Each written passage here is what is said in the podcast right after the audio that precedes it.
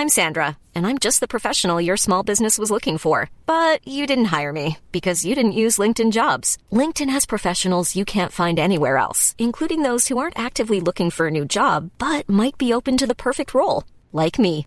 In a given month, over 70% of LinkedIn users don't visit other leading job sites. So if you're not looking on LinkedIn, you'll miss out on great candidates like Sandra. Start hiring professionals like a professional. Post your free job on linkedin.com/people today.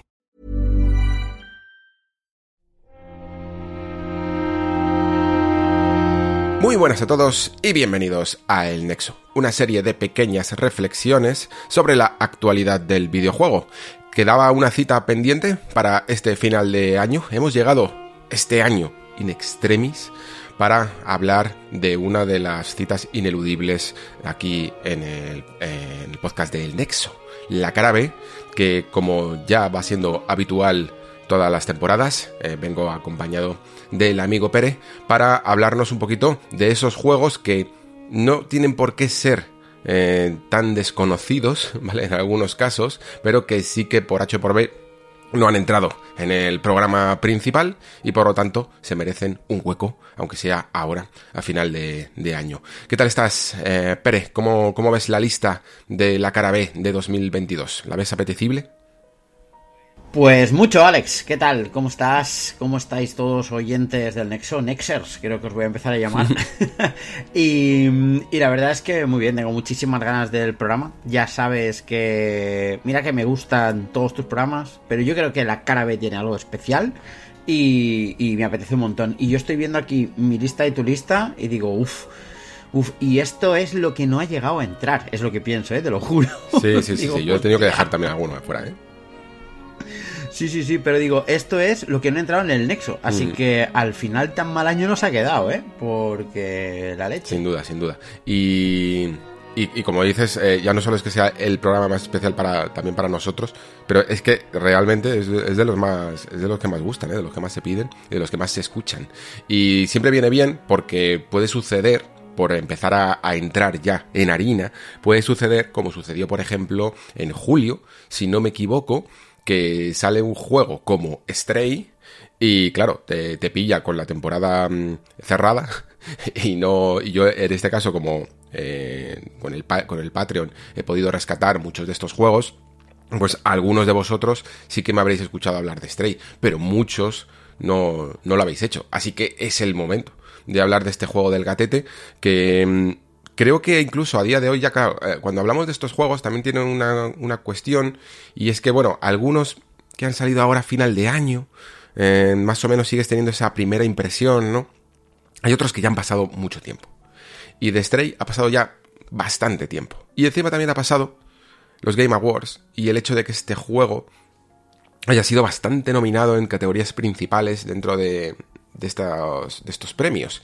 Y por alguna razón probablemente mmm, que tenga que ver con todo esto, como que le he pillado un poco de manía. Y, el juego no es malo, pero le he pillado un poco de manía mmm, por esto, porque lo han, lo han un poco como utilizado como adalid de una especie de pseudojuego independiente, ¿no?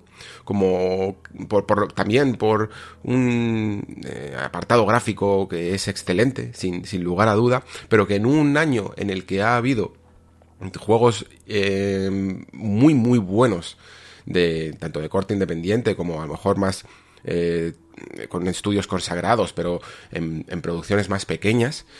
La verdad es que como que me dio rabia no que, que, se utilizara a este juego que al final él no tiene, el pobre no tiene la culpa no pero que, que se utilizara a Stray como ese caballo ganador no como ese ese eh, militante casi que, pones de primera línea, ¿no? Para que la gente lo vote, porque es el que da la buena cara, ¿no? Y es el que tiene la, la popularidad. En fin, eh, dicho esto, aparte, Stray creo que sí que es un buen juego. Creo que no se quedó que, que a lo mejor eh, podíamos llegar a esperar un poquito más de él, porque si profundizamos, a lo mejor creo que le falta una eh, subcapa, más, tanto a nivel narrativo como a nivel mecánico, un poquito más profunda, pero yo tuve una buena experiencia con él, sobre todo teniendo en cuenta que tampoco es que sea un juego muy, muy largo, ¿no? Como tú, tú lo llegaste a jugar, Pere. Sí, yo me lo jugué y de hecho lo analicé en la taberna con Kaira Y, es un juego que yo entiendo por qué está ahí. Eh, o sea, lo veo claramente. Es un juego que es como muy atractivo en general. El tema del gatete siempre suma más dos puntos, esto está claro. Pero además está, o sea, visualmente es muy atractivo. Creo que el diseño artístico es una pasada, sobre todo al principio, el primer pueblo y demás. Pero yo tengo muchos problemas con este juego.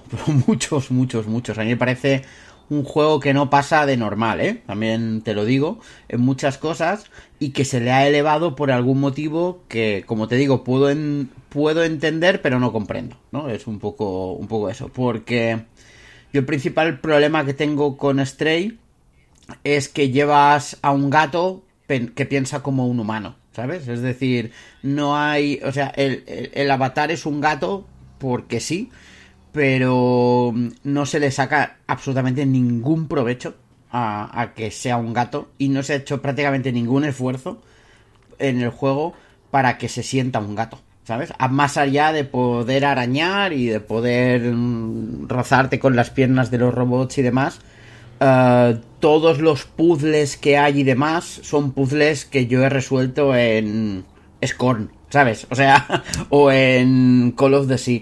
Entonces creo que, que es una jugabilidad muy clásica, con un avatar que es gato, pero que podría ser otro animal y daría absolutamente igual, solo que sería menos adorable. Y esto es quizá el problema principal que tengo yo con Stray. Mm, yo, yo esa... Mm, lo, he leído también por ahí, ¿eh? Lo de la eh, rotura de la suspensión de la credulidad. A mí, a mí no me pasa, ¿eh? ¿eh? A mí me da igual que piense como un humano, que entienda palabras cuando no debería entenderlas, aunque se las traduzca el robot, porque no deja de ser un gato normal, no es un gato biónico ni nada de eso.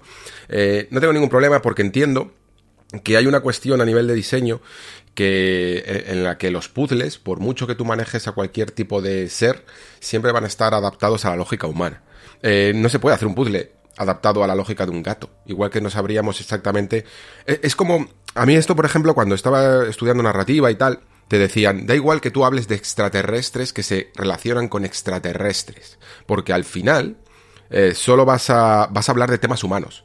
No puedes no hablar de temas humanos, ¿vale? Se van a comportar como humanos, van a sentir como humanos, porque estás, porque tu lector es humano.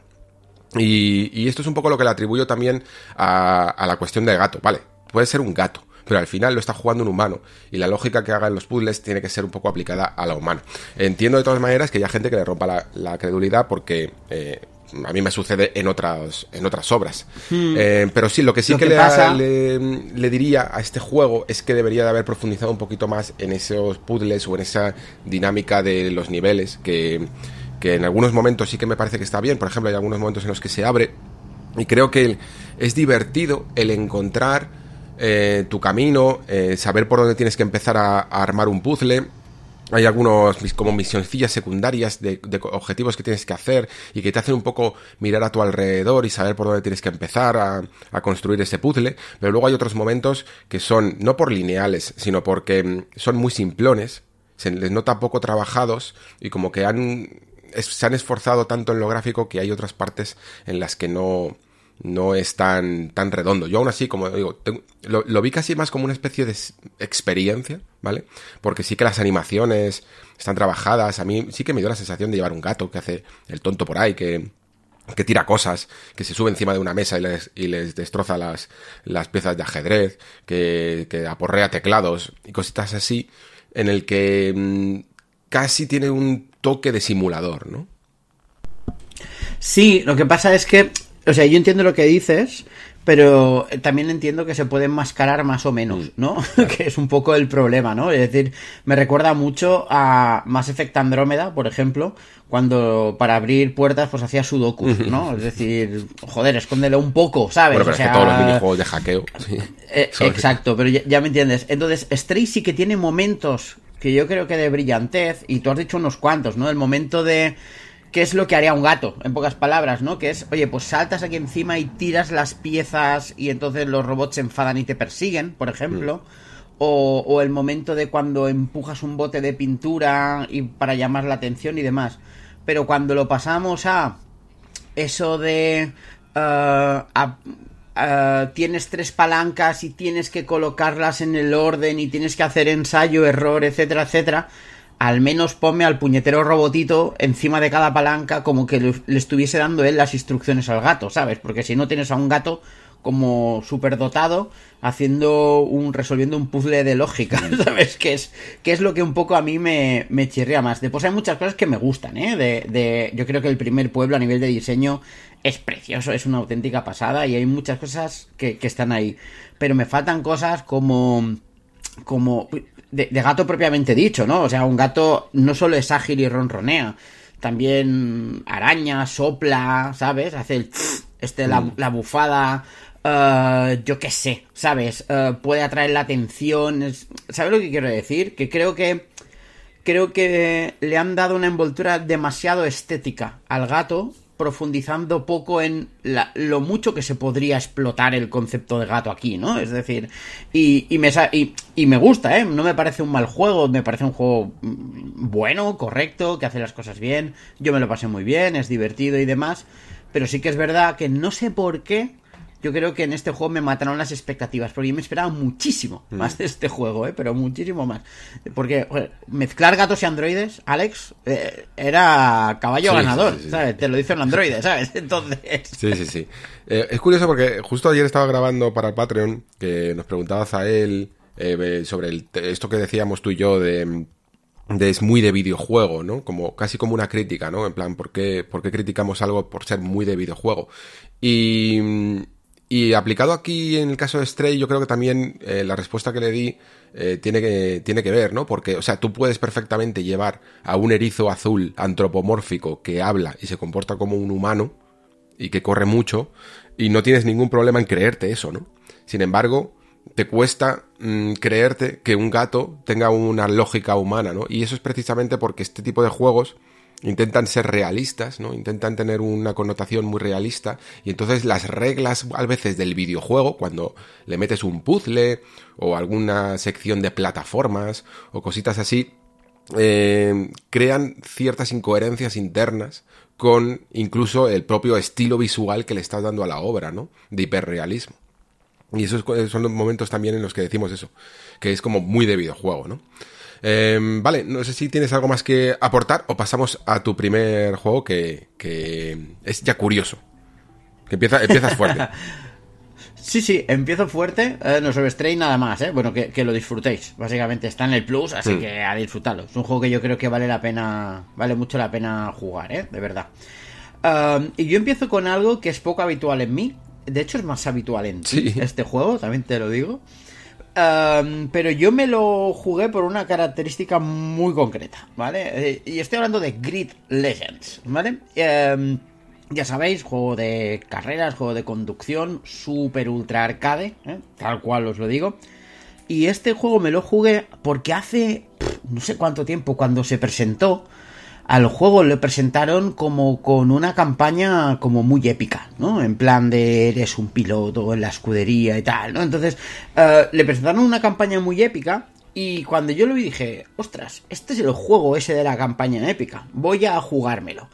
Y, y, lo que han hecho en este juego, yo no soy mucho de juego, o sea, me gustan los juegos de conducción, pero siempre digo lo mismo, ¿no? A César, que él es capaz de sentarse una tarde a jugar a Forza Horizon 5 por el simple hecho de sentarse a jugar a Forza Horizon 5, ¿no? O a Gran Turismo 7.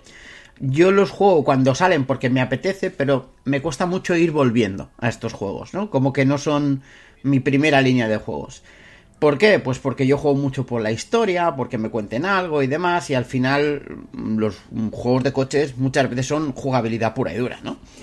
Y este Green Legends se saca una especie de modo carrera barra campaña, barra no sé cómo decirlo, donde aquí básicamente lo que han hecho es se han grabado una telenovela, ¿sabes? No una serie, una telenovela. ¿Sabes estas películas de mm, de sobremesa de por la tarde de Antena 3, ¿sabes? Mm.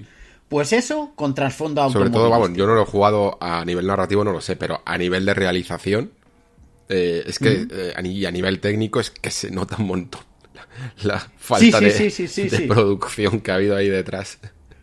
Sí, sí, sí. Además es como super serie B, ¿sabes? Es de, pero, pero yo creo que forma parte de su encanto, ¿no? Y entonces es, te meten una historia épica de una escudería que, que la lleva como el heredero de la escudería, el hijo, ¿no? Que, que la intenta levantar a base de fichar solo talento.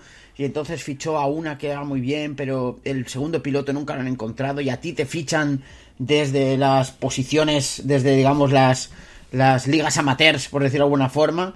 Y, y, empiezas a competir y claro, y hay, y, al final es, es eso, ¿eh? Al final es una, te meten en, en, una especie de vorágine de carreras una detrás de otra con diferentes modos de juegos, desde un eliminador que vendría a ser un, un, ¿cómo se llama? Uh, un, ay, joder, uh, ayúdame Alex, el, los juegos estos en los que solo puede quedar uno, coño, ¿cómo sale el nombre? No sé, como... Eh... Tipo Fortnite. O sea, sí, Battle Royale, dices. Es un Battle Royale de coches, me cago en la leche, no sé el nombre. Es un Battle Royale de coches uh, hasta eh, las carreras de conducción con más reglas, hasta carreras off-road, hasta carreras en ciudad y demás. Y todo esto te lo van hilando con una con secuencias de vídeo de telenovela donde de repente te meten un archienemigo, mm. ¿no? En el, el, cual tienes que vencer. Entonces la siguiente carrera no es ganar, es queda por delante de este. Uh, después hay otra que es cubre a tu compañero. Hay otra que es, pero todo te lo meten como con esa especie de falso documental barra serie telenovélica de serie B. Que a mí, o sea, o sea, tú lo ves y dices, es cutre, pero cutre, ¿sabes? Pero yo este juego me lo he gozado, Alex, a unos niveles estratosféricos. Porque es un juego al que si tú entras al rollo este de, de conducción arcade desenfrenada y, y, te dejas llevar por la épica de un Fast de Furious de Chichinabo, pues pues yo me lo he gozado un montón. Alex, esto esto eh, sustenta mi teoría de que muchas veces las historias, cuando, cuando hablo de que las historias de los videojuegos son muy malas y, y todo eso, digo que sustenta mi teoría porque demuestra que nuestro medio necesita muy poco narrativamente para que, te, para que en el fondo te enganche, porque como luego se fusiona con la épica o la, la diversión que te produce también esas, esas carreras, a poco que te digan, eh, no simplemente estás corriendo niveles abstractos, sino que estás compitiendo por un campeonato en el que tienes un rival que te ha insultado, que, se ha metido con, con yo que sé quién, eh, y cosas así, pues ya te están produciendo los hilos narrativos, mm, aunque sean simples, pero suficientes, como para que te tomes esa carrera muchísimo más en serio que, que simplemente llegar el primero, ¿no? Totalmente, totalmente. Es que de hecho, insisto, ¿eh? la historia es es súper regulera y la producción es baja y demás, pero sabe tocar todos los puñeteros clichés de este tipo de historias. Es decir, de hecho, la historia empieza con un vídeo con de ti en la última carrera y la superpiloto teniendo un accidente, con lo cual quedas tú solo. Y entonces es flashback. Dos años antes pam, pam, y tú eres corri estás corriendo en las ligas inferiores, ¿no? Entonces, claro, y, y a, a, partir de esto, pues te va bailando todo, te va todo, y efectivamente, pero es que además después, el juego, cuando te acabas el modo campaña, te deja jugar misiones llevando a los malos, ¿no? A la escudería enemiga, porque obviamente hay una escudería donde toda la gente es súper chunga, súper chula, ¿sabes? O sea, pero, pero no chulo en plan malo de Walking Dead, sino de malo de instituto, ¿sabes? O sea, es eso, y, y nada, o sea, súper divertida. O sea, es. Es lo que digo yo, ¿eh? O sea, cutre, un poco cabestra también, pero cumple su función perfectamente. Y las 5 o 6 horas de carreritas que yo me pegué con Green Legends no me las quita claro. nadie este año. Sí, sí, sí, para eso está, vaya. Eh, a mí me recuerda mucho lo que hizo eh, Need for Speed 2017, me parece, el que no tuvo ningún tipo de, de subtítulo, eh, que también lo mezclaba todo con FMVs y cosas así.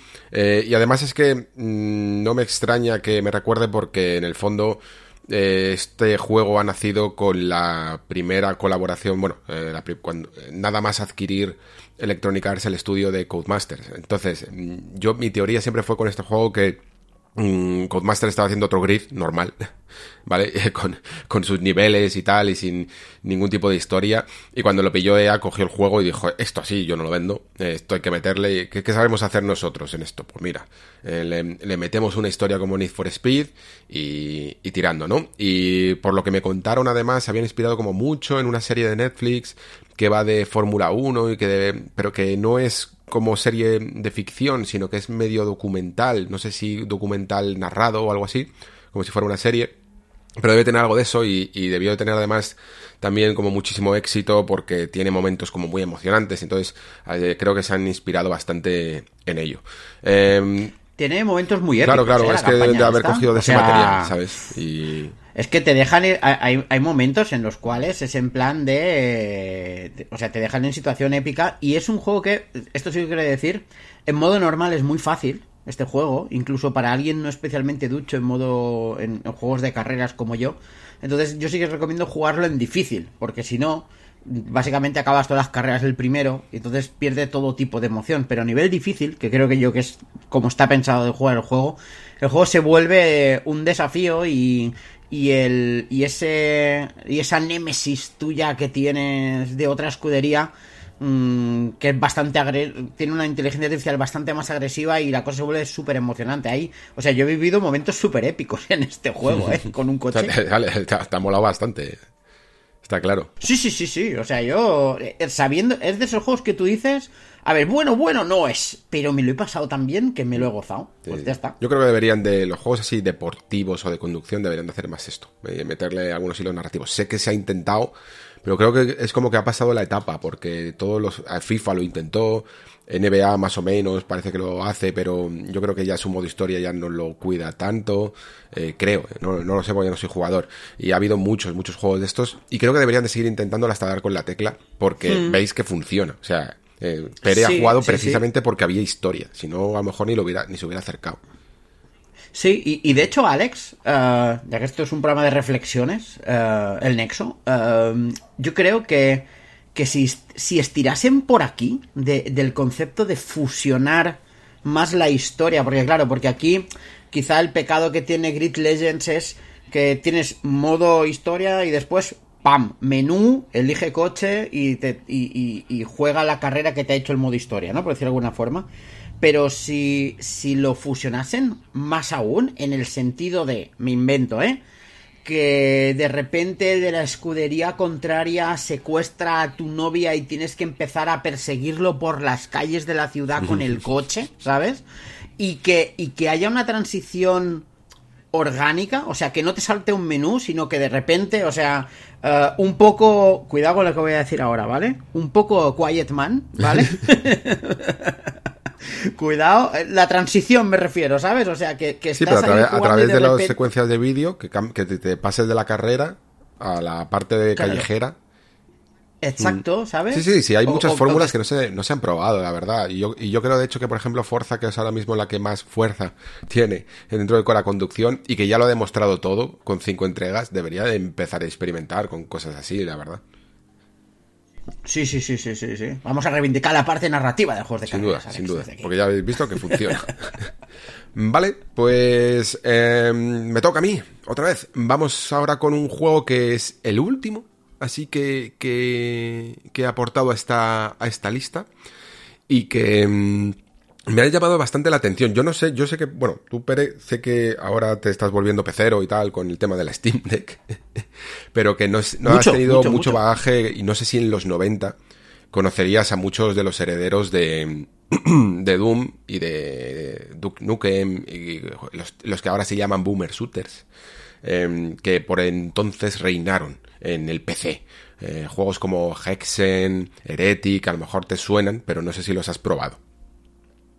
Eh, bueno, te vas a reír. Hexen lo jugué en Nintendo 64. ¿Cómo lo ves? Que no me extraña nada. No me extraña nada. o, que Doom también, Doom 64, ¿no? También, sí, Doom 64 también lo jugué. Y Classic. Quake y Duke Nukem también lo jugué en Nintendo 64. Pues entonces. Si, al final estoy al día. Entonces no sé si al menos te suena porque este ya creo que sí que no salió en Nintendo 64, un juego que se llama Blood. No, pero era de los que yo pensaba, ojalá salga en Nintendo 64. Sí, porque era, un juego que para, era totalmente de la época. Era eh, mucha sangre, muchas explosiones, mm, demonios del infierno y cositas así, ¿no? Y La verdad es que por esto parece como simplemente el típico clon que salía de la época de Doom, cosas así, pero la verdad es que tenía mucha personalidad, porque luego cuando te ponías a los mandos te das cuenta de que no tenía nada que ver, eh, principalmente gracias a las armas que intentaban ser mucho más originales, porque, bueno, incluso desde la pistola, que en vez de ponerte la típica pistola de balas, o sea, e, evitaba mucho las balas. Eh, en vez de ponerte la típica pistola, te ponía una lanza eh, bengalas de estos. Entonces, claro, tiene una cadencia y una manera de, de impactar en el enemigo muy distinta. Y sobre todo, por ejemplo, tenía las dinamitas que, que estaban hechas pues para hacerlas rebotar en la pared, porque este juego era de entrar en una arena y tenías que entrar como muy preparado para reventar al enemigo, porque además tenían el autoshot este que que las balas vean teledirigidas a ti. O sea, es que ni siquiera existen en el tiempo real, en el motor del juego, ¿sabes? No es, un proyectil que se teletransporta hacia, hacia donde estás tú, sino que directamente eh, sufres ya el daño. Era una de las maneras que se hacía en la época. Y, y por lo tanto, pues tenías que hacer un montón de emboscadas con la dinamita, pillabas hasta un muñeco vudú que que ibas seleccionando a un enemigo y, quitándole vida.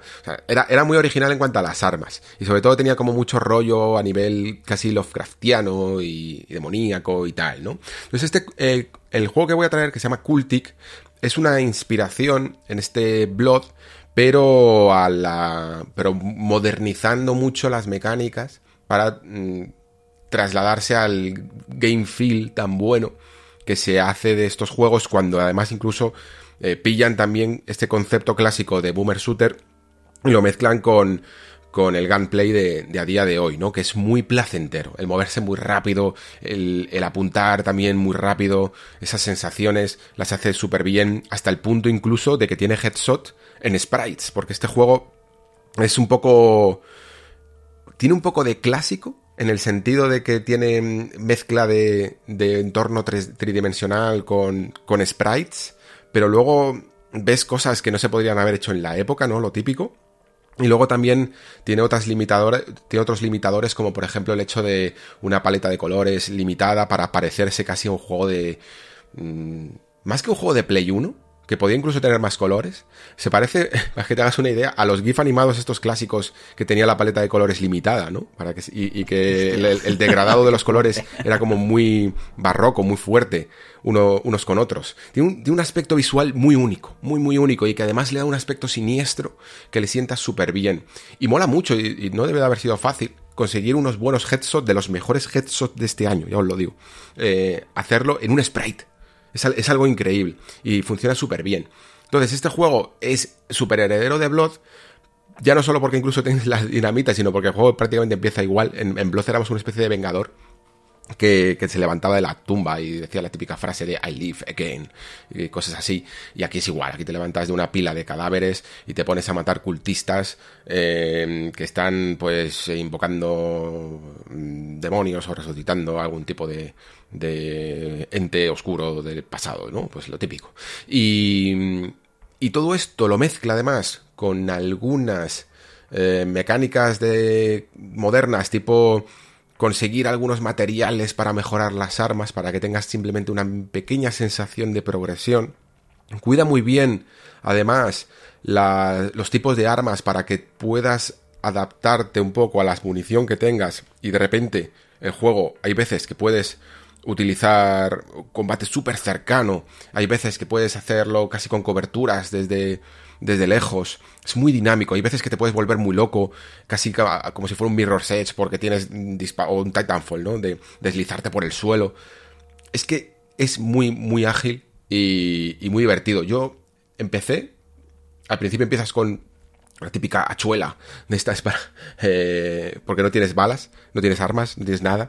Y empieza un poquito lento. Y poco a poco se te va metiendo en un flow del que yo ya no podía salir. Y, además tiene una de las cosas que más disfruté en los 90, que es los, las salas secretas. Y parecerá una tontería, pero os aseguro que encontrar una sala secreta en, estos, en este tipo de juegos, ese momento en el que ves algo extraño en el escenario y le pulsas o lo disparas y de repente se abre un cuadro o una pared eh, que parecía que no era nada y te mete, hay un lugar donde tienes un montón de, de pillas un arma nueva, un montón de munición, o te salva la vida con, con salud o cosas así. Súper reconfortante, súper recompensante. y, crea un juego que consigue lo que deben de hacer estos juegos neo-retro, por llamarlo de alguna manera, ¿no? Es trasladarte la sensación de que estás jugando un juego de los 90 o de la época que sea, pero que en el fondo hay mucho truco detrás, hay mucho pulido y mucho refinado detrás, porque un juego de los 90 no es tan jugable a día de hoy, ¿no? Entonces tiene esa manera de, de, de moverse, de apuntar, refinada de un juego de 2022, pero con el, la con el truco ilusionista de parecer que estás jugando algo de hace 30 años. Y es una mezcla perfecta. A mí me ha gustado mucho este Cultic. ¿No te he convencido? Comprar. No, pues ah, no sé si lo... No sé cómo se jugará en la Steam Deck, en rollo con el touchpad y tal, pero bueno, teniendo en cuenta que tú la Steam Deck también la podrías enchufar a tu monitor y le pones ahí un ratón y podrías jugar perfectísimamente también. Sí, sí, bueno, te lo diré en breve cómo se juegan las también te lo digo ya, ¿eh? Porque me apetece mucho. Yo, de este tipo de estos boomer shooters y, demás, um, me jugué uno que se llama Ion Fury, creo que se llamaba. Mm. Me encantó y desde entonces estoy enganchado a este tipo de juegos. Uy, ¿eh? pues entonces sí que te va a gustar, porque yo creo que puede llegar a ser hasta mejor que Ion Fury y entre este y Prodeus, no sé si lo conoces. Sí, sí, sí, este lo, lo, lo biché en el pase. Mm, sí, que había un acceso anticipado, sí, eh. sí, sí, sí. Son los dos que más, más, me han gustado, sin duda. Pues este Cultic le tengo muchísimas ganas. Muchas, muchas con lo que has dicho, ¿eh? O sea, porque todo lo que has dicho me gusta. ya estamos abriendo la cartera, ya, estamos empezando a, gastar. bueno, pues hablando de gastar, ahora me tienes que convencer tú a mí para que vuelva uh, Return to Returnal. Es que, es que, ¿sabes qué pasa? Yo no puedo ser objetivo, porque para mí Returnal es, o sea, mm. cuidado con lo que voy a decir, es el mejor juego de lo que ha salido de generación. El primer Returnal. O sea, me flipa este juego, o sea, me eh, está hecho para mí. Deja un buen recuerdo este juego. Uf, uf, y, y, cuando vuelves a él, más aún, ¿eh? Es decir, es, es increíble, es un juego que, yo siempre digo lo mismo, en Housemark un día se levantaron y decían, a ver, vamos a hacer un juego para Pere, ¿qué le podemos meter? ¿Sabes? Y lo metieron todo lo que a mí me gusta, ¿sabes? Entonces... Lo que pasa es que esta extensión cambiaba mucho, ¿no?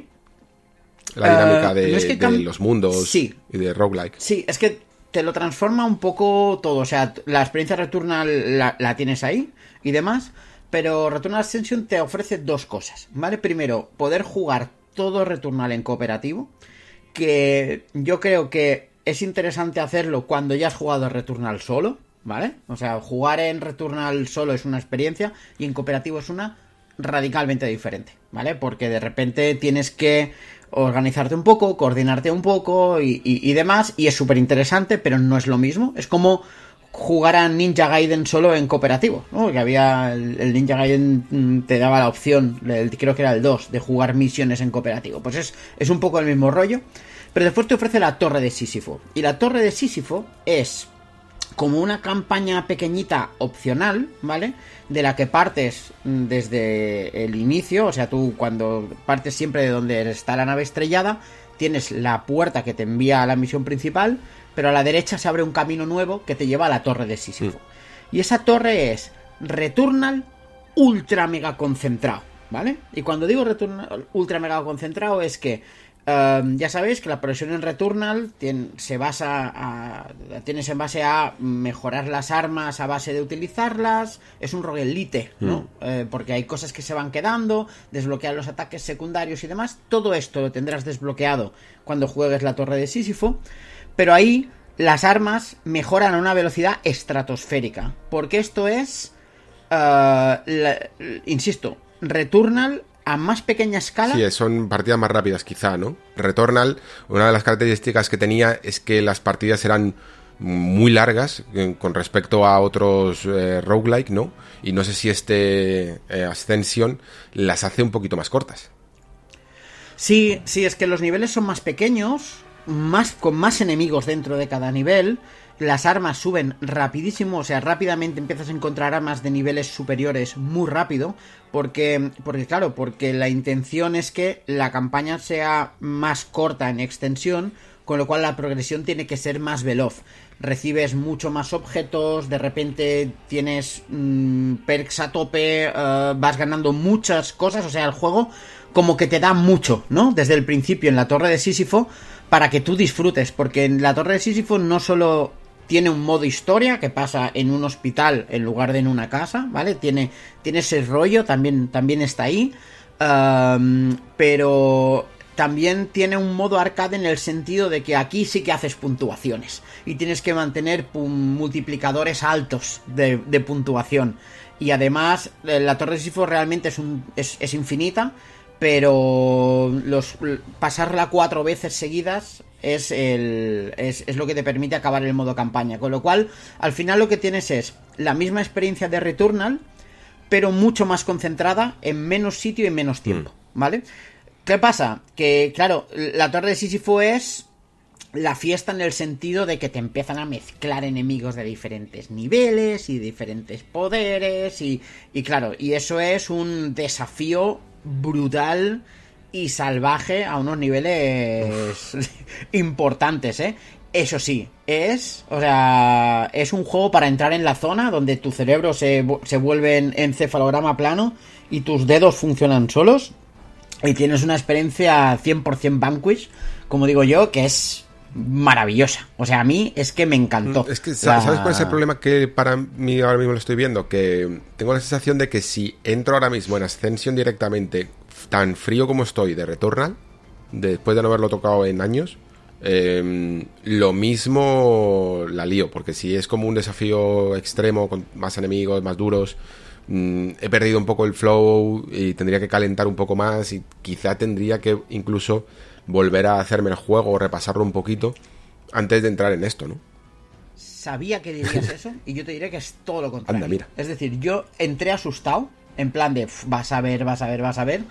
Pero claro, como, como es la experiencia Returnal súper concentrada, los primeros niveles son accesibles, o sea, vas a ver y los vas a utilizar para, para calentar, entre comillas, para acordarte cómo se hace el disparo, cómo te movías y demás, pero en media hora estás a tope. Y ¿sabes lo fuerte de esto? Lo fuerte de esto es que el momento en que me pasé la torre de Sísifo completa, ¿vale? O sea, que me hice las cuatro, las cuatro iteraciones para, para conseguir ver el final jugué un poco más y me mataron, dije, voy a ver qué tal ahora en Returnal.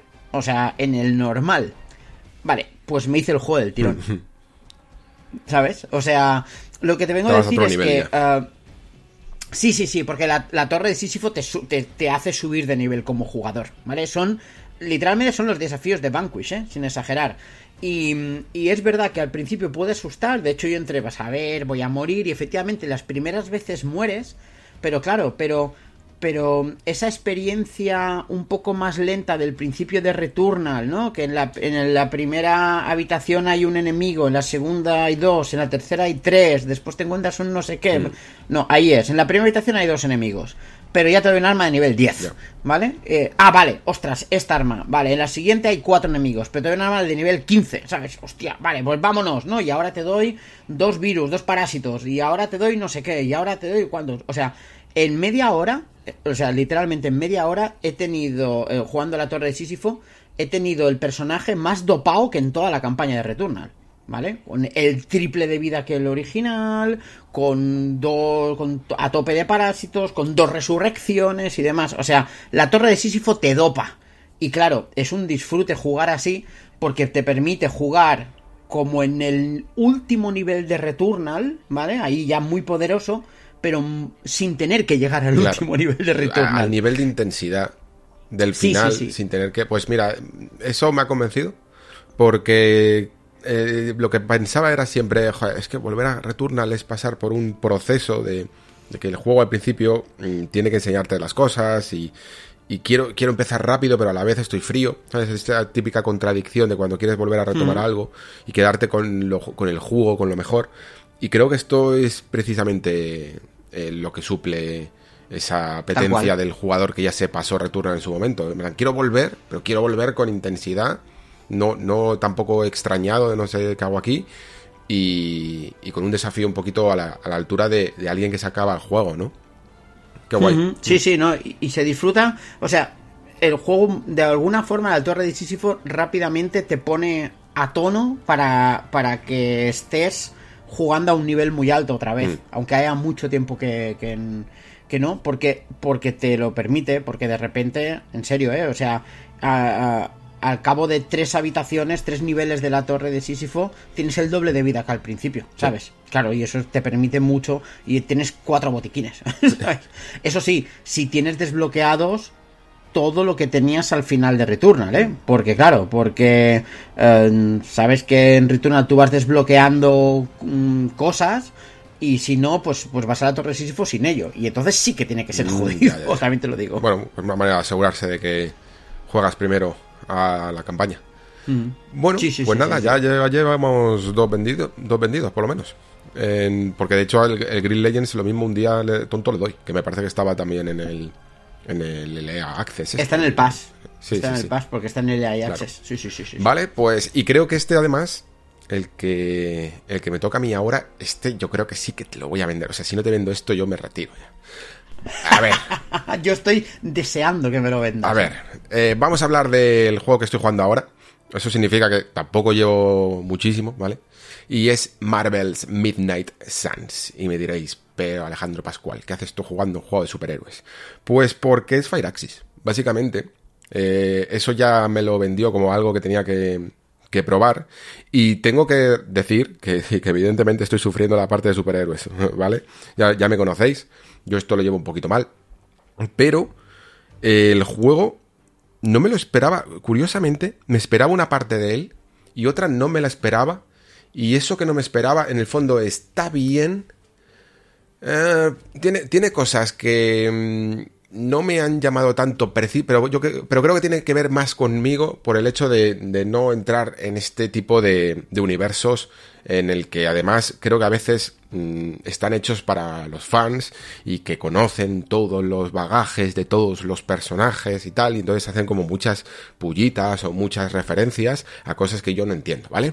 Pero Mar, para mm, definir Midnight Suns en una frase sería como mezclar Dragon Age Origins con, con un Tactic, ¿sabes? Con un sí, con un juego de rol táctico. O sea, con un juego de. Bueno, mejor dicho, con, un, con un Tactic más cartas.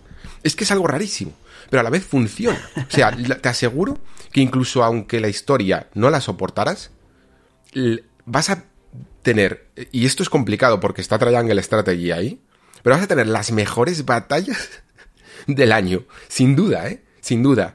Es, Eso es mucho decir, ¿eh? Y lo firmo, de verdad, y con lo, con lo que llevo.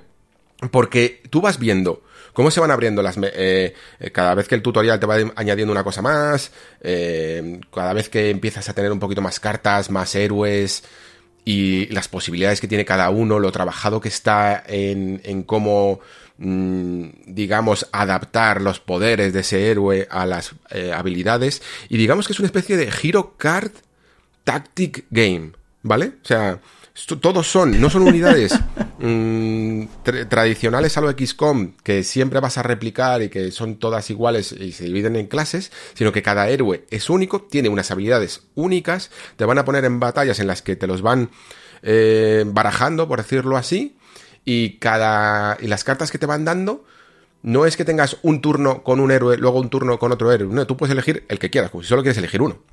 Pero es que las sinergias hasta van para ahí, en plan, pues mira, tienes a la Capitana Marvel, que si la usas tres turnos seguidos y no usas a otro, entra en el estado negativo o algo así, que me corrija el que sepa de estas cosas, ¿vale?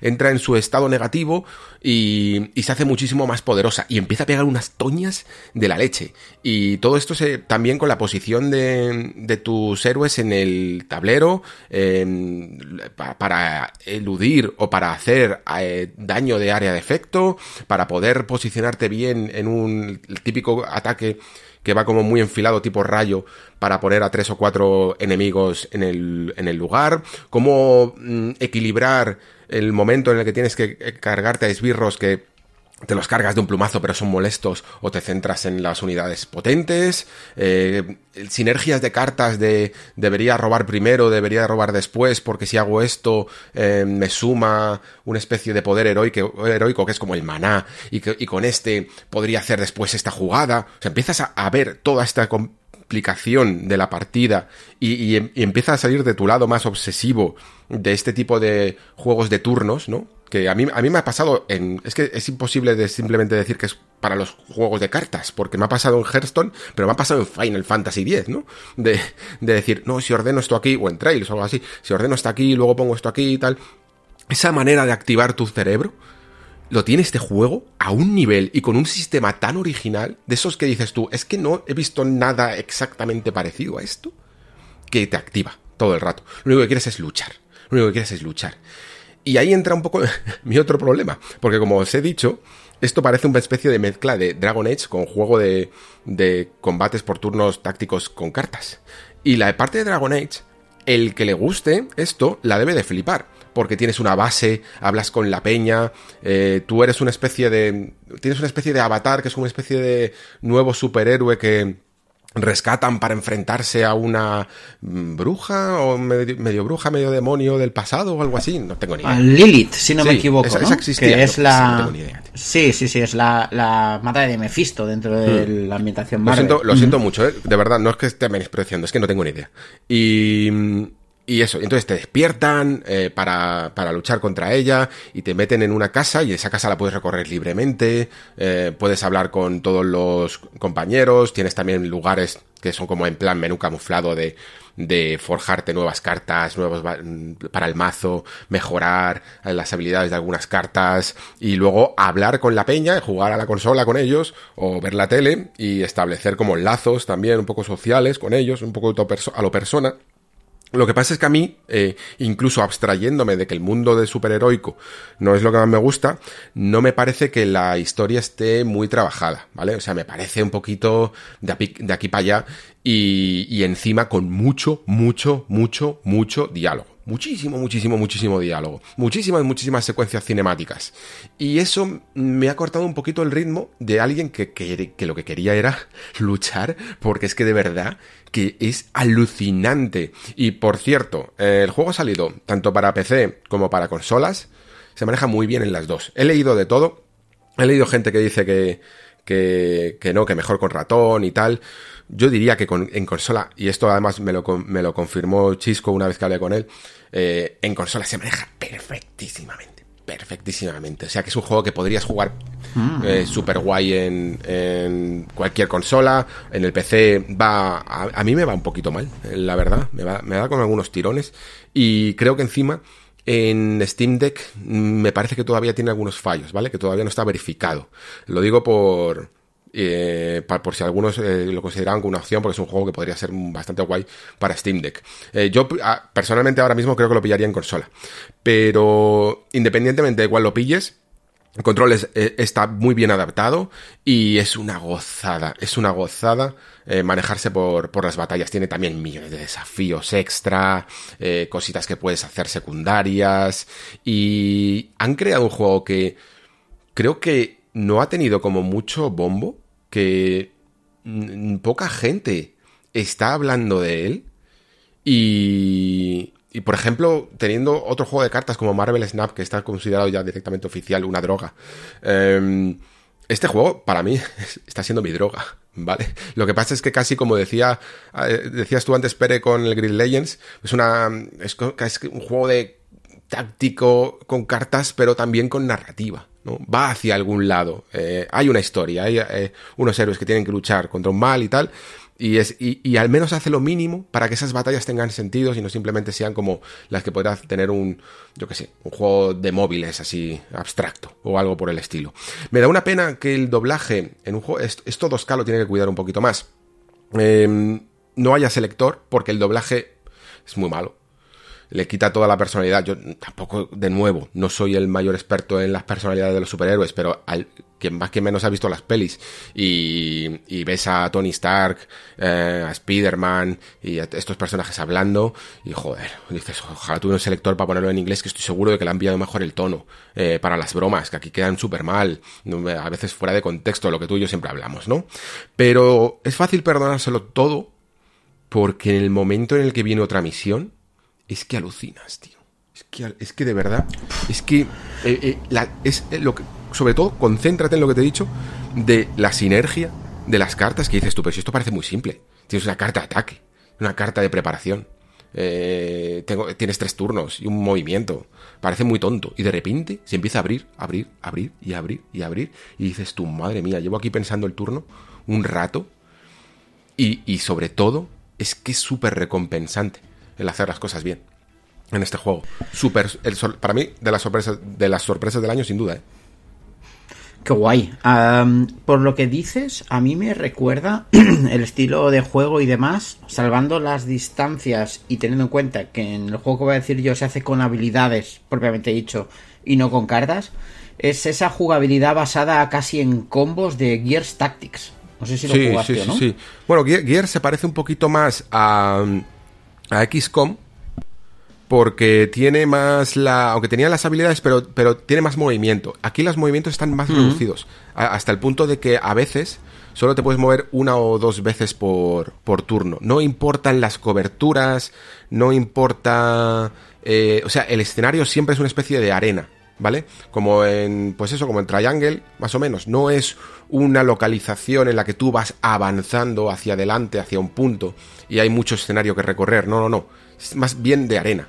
Y, los movimientos no dejan de ser otra forma de atacar en la que tú puedes aprovechar algo del escenario para lanzarlo, para subirte a ello, eh, para crear una trampa o para hacer que alguien se choque contra el escenario o para posicionar a tu unidad de manera que puedas hacer un ataque más devastador de área.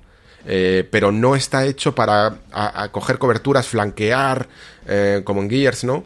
Vale, vale, vale, vale. Ya lo entiendo, ya lo entiendo. Mira, yo le tengo muchísimas ganas a este juego. Además, uh, ha sido un poco de, lore de Marvel que yo sí que puedo aportar.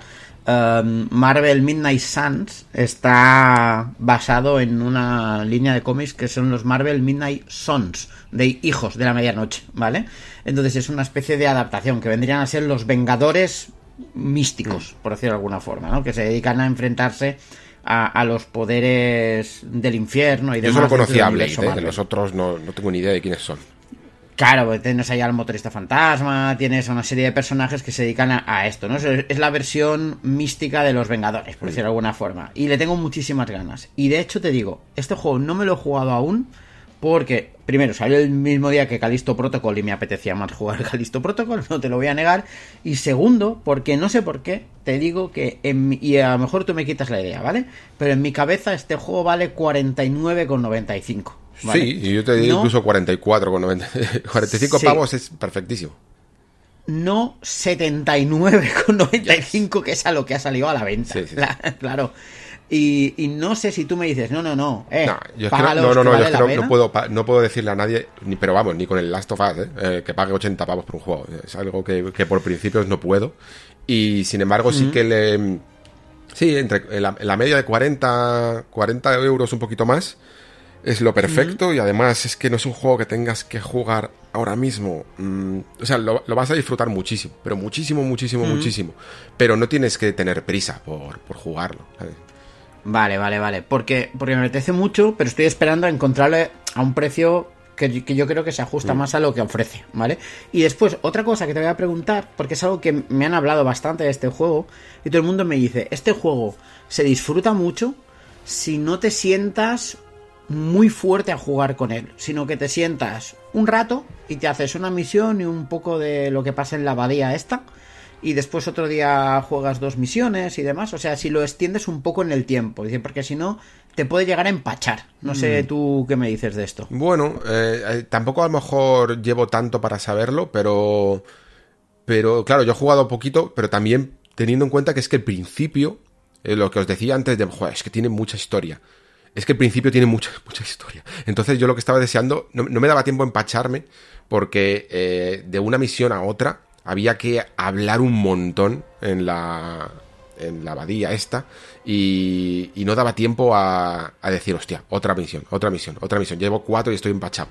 Porque las, las separa mucho con, sobre todo al principio con todos los tutoriales que te tiene que explicar el Tony Stark de qué funciona esta máquina, o una te llama a tu habitación para ver una peli y cosas así.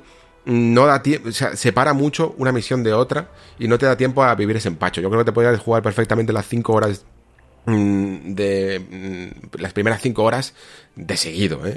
por, decirlo así. A lo mejor luego ya el juego se va concentrando cada vez más, que es un poco por donde estoy, en las misiones pero mmm, no he tenido mucho problema con ese. ¿eh? A lo mejor alguien que, te ha comentado esto es porque sí, ya se ha metido ahí en la... En, meterte desafíos extra, misiones secundarias, cositas así, y ya sí que puede llegar a, acusar incluso un poco de repetitividad. Eh, pero bueno, es un poco lo que puedes conseguir en todos los tactics. A mí esto hasta me pasaba con Triangle, ¿eh? que había veces que te metías mm, una misión, un capítulo, y luego eh, te ibas al campamento este a, hacer desafíos y cosas así, y yo dejé de hacer los desafíos porque tenía precisamente ese, ese empacho, ¿no? Es un poco lo que puede pasar en estos juegos.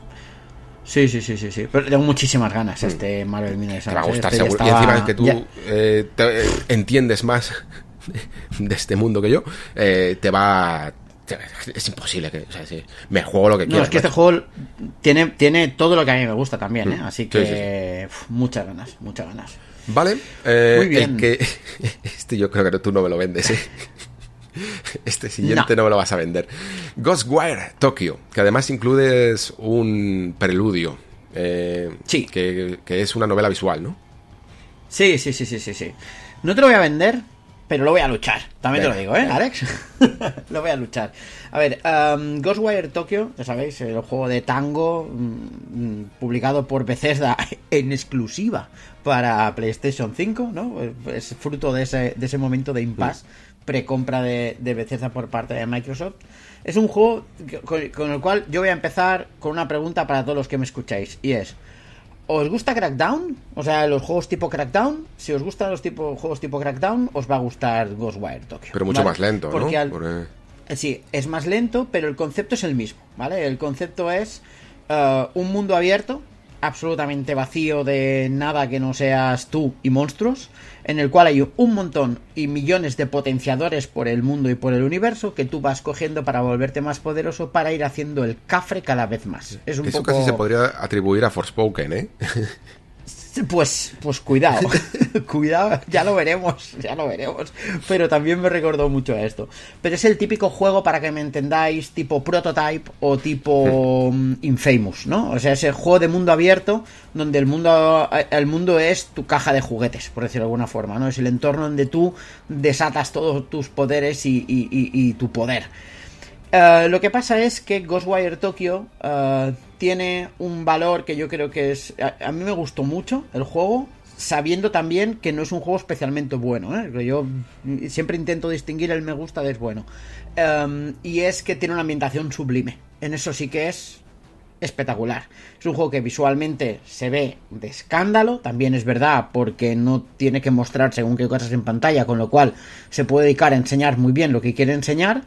Y es un juego que a nivel de ambientación tiene esa ambientación que mezcla eh, la ciudad japonesa más moderna rayando el, rayando el cyberpunk con la tradición japonesa más clásica llena de onis, fantasmas y monstruos japoneses, ¿no?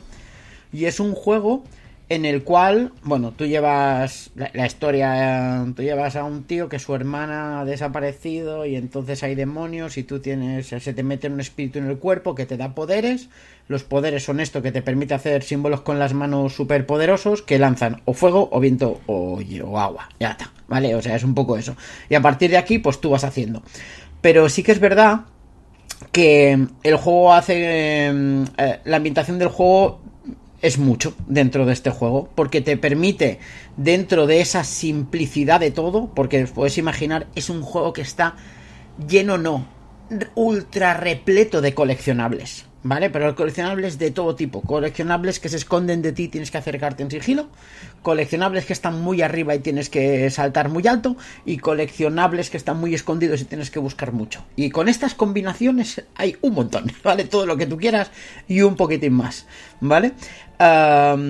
Pero sí que es verdad que el juego se permite hacer cosas como por ejemplo meterte en el metro y de repente tener una misión que es prácticamente de survival horror a nivel de, de ambientación, ¿no? Donde hay, muchas cosas que te dan miedo, entonces se ocupa el juego de uh, lastrarte mucho los poderes al principio de la misión para que vayas casi sin poder durante el resto hasta llegar al final, con lo cual tienes que ir con más cuidado y demás, pero es un juego que es muy simple a nivel jugable, de verdad. Esto que se veía tan espectacular de las manos, ¿no? De los símbolos que hace como son mm. símbolos japoneses como muy bestias y tal, es más estético que otra cosa.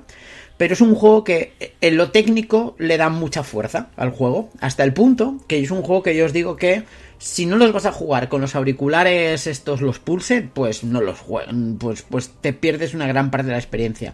Porque los auriculares Pulse eh, el juego utiliza muy bien el, sonido Tempest, muy bien el sonido Tempest, y hay momentos en los cuales cuando tú estás avanzando a oscuras en un momento de sigilo porque no tienes poderes, por lo que sea y tal y cual, cuando empiezas a oír a las criaturas a tu alrededor revolotear y, y o amenazas cercanas y tal, la verdad es que este juego está muy guay. Y tienes después los otros momentos que son los de mm, desato mi poder, muerte y destrucción, donde hay un montón de enemigos, al principio tienes que ir con un poco de cuidado, un poco lo que pasaba con Sunset Overdrive también, que al principio tenés una pistolita, pero que acababas lanzando ametralladoras de misiles, ¿no?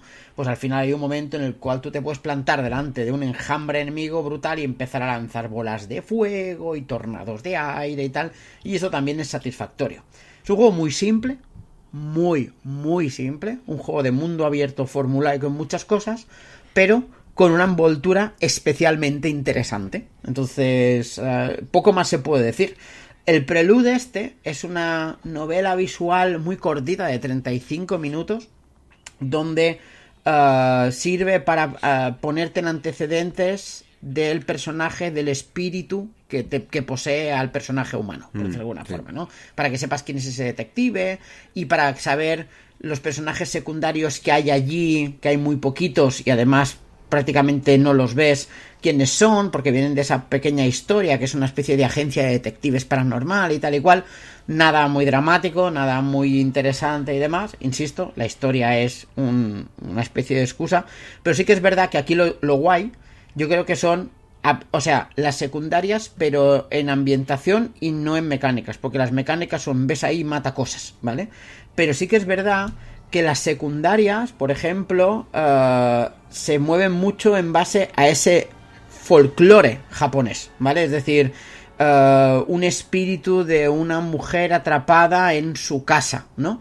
Y te explica mucho y entonces aprendes que ese tipo de demonios japoneses son así, ya sabes, o sea, es casi pedagógico, por decirlo de alguna forma, a nivel de folclore japonés, y ves muchas cosas de folclore japonés, que es, que es muy guay si te gusta el rollo. Pero poquito más, ¿eh? O sea, el juego tampoco tiene mucho más, es un juego que yo siempre digo lo mismo, es decir, si lo ves baratito y ahora está muy baratito, dale un tiento si te gustan este tipo de juegos que te permiten desconectar bastante el cerebro y, se trata de moverte rápido, luchar mucho, eh, utilizar tus poderes para, ganar altura, después bajar, destruir enemigos y, poco más. ¿eh? O sea, al final es un crackdown de la vida con ambientación japonesa molona. Hmm. Sí, yo fíjate que dices lo de crackdown, pero es que a mí me sigue pareciendo un Far Cry. Eh, un Far Cry lento en el que en vez de hacer el cabra y tienes ya a la delta y tirarte en paracaídas y cosas así, casi siempre estás anclado en el suelo con el latiguillo ese que te sube a un edificio que, en el fondo lo hace como muy cuadriculado, ¿no? Muy ortopédico, muy, muy poco ágil, mm. pero en el que sí que es verdad que creo que su mayor atractivo es ese, la, la ambientación, la atmósfera e incluso el conocer más todavía la mitología, los las historias de terror, de folclore japonés, ¿no? Yo creo que si mm. tanto ha llamado la atención, creo que es porque todos tenemos siempre una tendencia a, interesarnos por este tipo de mitología y este juego lo hace desde una perspectiva más moderna de leyendas urbanas que desde llevarte al Japón feudal, ¿no? Sí, sí, lo que pasa es que yo lo mm, entiendo lo que dices, porque al principio el juego es muy así, por eso hablo de Crackdown, porque al principio tú en Crackdown prácticamente no puedes saltar, prácticamente no tienes fuerza, y a base de coger orbes vas haciendo, y esto es lo mismo, o sea, tú aquí vas como mm, absorbiendo espíritus que, que los, eh, entre comillas, los rescatas ¿vale? Y después, a través de una cabina telefónica, sí, literalmente es una cabina telefónica, eh, pues los conviertes en experiencia para ti. Y, y al final, al final, eh, no estás nada anclado al suelo. De, hecho, eh, el poder ese para poder elevarte a los, a los tejados ya no tienes que capturarlo a través de un espíritu, sino que creas tú el espíritu, así que lo puedes hacer donde quieras, y encima puedes planear, y encima puedes disparar mientras planeas, o sea, eh, al final eres muchísimo más poderoso y puedes hacer muchas cosas que al principio no puedes, mm. ¿vale? Por eso esa sensación de avance tan de crackdown que acaba siendo una especie de superhéroe, pero es que aquí también, aquí acaba siendo una especie de superhéroe en el que te mueves muy rápido por toda la ciudad, incluso medio volando y, demás. Por eso hacía esa comparación. Claro, sí, lo de los porque, también, es verdad que... Sí, porque hay una escalada de poder muy mm. bestia en este juego, ¿vale? Y al final te sientes muy poderoso y es muy guay eso mm. también. No, o sea, más que nada, tengo la sensación de que no lo jugaría no porque no me interese, sino porque siempre va a haber algo que me interese más. Entonces es como el, eterno pendiente, se va, a quedar, se va a quedar ahí. Eh, porque, vamos, este juego en, nada llegará a, incluso al Game Pass, no tendrías, no tendrías ni que pagar un duro por él pero es que lo veo que lo voy a instalar y lo voy a dejar ahí en plan, venga, a ver si algún día, a ver si algún día encuentro un hueco para él y no lo va a ver. No lo va a ver. Sí, este juego tiene el problema de que eh, es de esos juegos que si no te lo juegas de salida porque te ha llamado de algún momento, no te lo vas a jugar nunca, ¿sabes? sí, sí, sí, puede ser, sin duda. Vale, pues el siguiente mío, no sé yo si te lo voy a vender, eh, yo espero que sí, la verdad, porque a mí me ha gustado. Tengo ganas de escucharte este, ¿eh? Lo que pasa es que es difícil, más difícil que el Midnight Side, sin duda. Porque este Endling Extinction is Forever es un juego que, mm, que incluso se puede quedar, cuesta eh, quedarse con, con, el nombre, con, con, la estética, porque ha habido como una especie de explosión de juegos de El Zorro, ¿vale? Hasta el punto de que yo recuerdo casi hasta tres o cuatro juegos modernos en los que hay en la portada un zorro naranja con un fondo azul. Y tú, entonces, la primera que te quedas es con, ¿cuál es este? ¿Cuál de todos es este, no? Bueno, pues este es el español, ¿vale? Este es eh, el que tiene más mecánicas, yo diría, de supervivencia, más que de intentarse una aventura plataformera o alguna cosa así. Este es un juego bastante sencillo de, de supervivencia, pero a la vez es el más emotivo. Y uno que además me ha sorprendido mucho porque logra con inteligencia fusión, lo que debe hacer todo videojuego en el, fondo. Fusionar las mecánicas de juego con o bien un hilo narrativo o bien una emoción, ¿no? O, algo que te transmita al jugador a través de las mecánicas, lo que siempre hablamos, ¿no? De narrar con mecánicas. Bueno, pues este juego lo hace muy bien.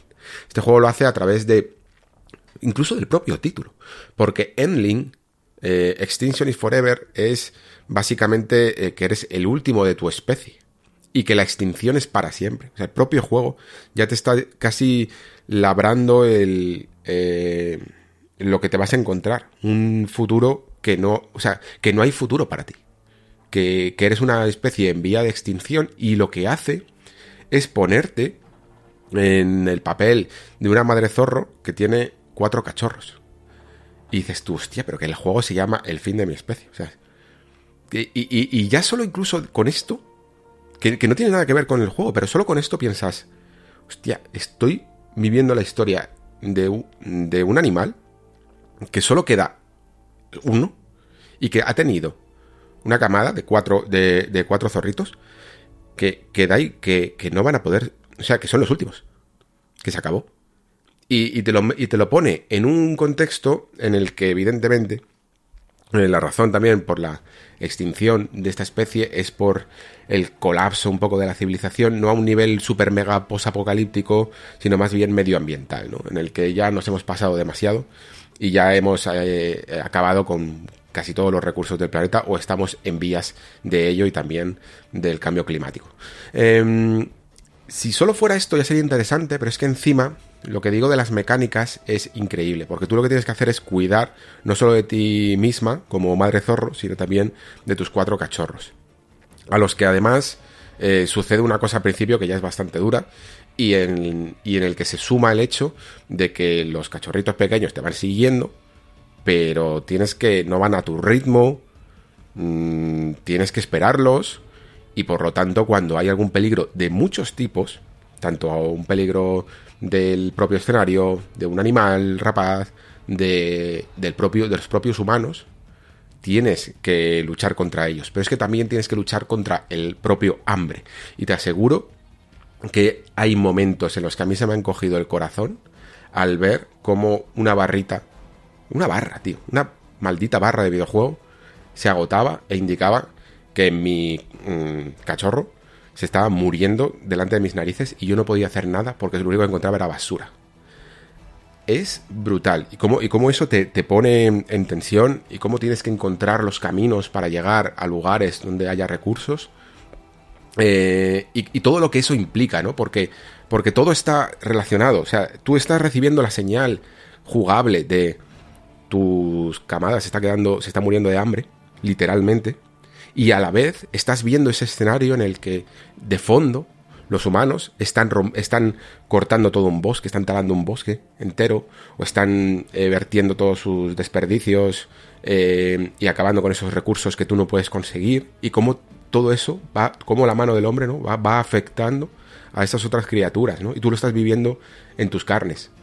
Y es una sensación muy poderosa es brutal. Esto, esto es de, de diseño, ¿eh? o sea, de, de, haberlo pensado toda esta idea mmm, antes de ponerse a, a, programar una sola línea, tener muy claro lo que quieres hacer con él y, y cómo conseguir esa, esa, sensación. Y creo que el resultado es muy, muy efectivo. Podría serlo más porque podrías todavía jugar mejor con el pequeño laberinto que forma el escenario en el que vas explorando para conseguir los recursos podía haberlo hecho de una manera más orgánica, porque algunas veces tiene que recurrir a algunos trucos burdos de bloquearte caminos y tal.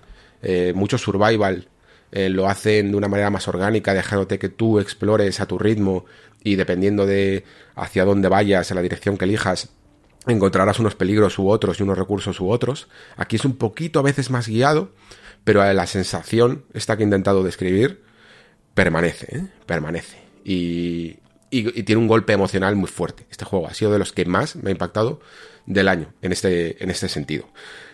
No sé si te lo he vendido, amigo Pérez. No sé si estoy preparado yo para jugar a esto. Eh, eso es otra, ¿eh? Hay mucha gente que me ha dicho, ¿eh? Que no, no lo quería jugar porque no estaba en el momento, sabía que le iba a dar y... Es que, mm, mira, me cuesta jugar este tipo de juegos igual que me cuesta ver películas como La tumba de las luciernas, ah, ¿sabes? Es decir, mm. Es esa sensación de que me apetece, sé que me va a gustar, pero sé que va a ser un, un viaje duro. O sea, tengo que estar muy mentalizado para ir a, a, jugar a estas cosas. Y esto me pasa, no sé si te pasa, Alex, desde que soy padre. Sí, de verdad, ¿eh? Se acentúa o sea, un montón. Yo lo llevo muy mal, ¿eh? Claro. Yo he cerrado muchos libros que empezaban directamente con, con muertes, asesinatos, secuestros y cosas así, pues no, no podía, ¿eh? Sí, sí, sí. Y a mí me pasa con el telediario mismo. Sí, ¿eh? O sea, cuando también. ves Uf. cosas que antes no me afectaban en absoluto y ahora soy incapaz de verlas. ¿eh? O sea, es porque hemos desarrollado un nivel de empatía sí. hacia nuestra, aprovechando que hablamos de Endlink, hacia nuestra camada, sí. ¿sabes? Que, que, es muy bestia. Entonces, me apetece mucho este juego, me apetece ver cómo lo hacen. Pero tengo que pillar en un momento que tengo que estar mentalizado, ¿eh? Para, para hacerlo. Mm. Es de esos juegos que me apetecen mucho, pero no sé si ahora mismo lo puedo jugar de verdad. Porque es un juego del que yo sé que voy a acabar hecho polvo, ¿sabes? Porque además, mmm, con el subtítulo Extinction is Forever, pff, esto, o sea, voy a acabar llorando yo con esta mierda, ¿eh? Te digo ya, voy a acabar mal, mal, mal, mal. Sí, es pero no es que, claro, no hay, creo, creo que si quieres contar algo así, no puedes hacerlo de otra manera. ¿sabes? Intentar no, no, ser más optimista no sería correcto. No. Y claro, es sencillamente las, las ganas que, que, tengas tú. Claro. Y le, cojo mucho el valor de una cosa, Alex. Y es que mmm, muchos juegos. Um, utilizan, digamos, eh, trasfondos, motivos y elementos sociales como, como herramienta, ¿no?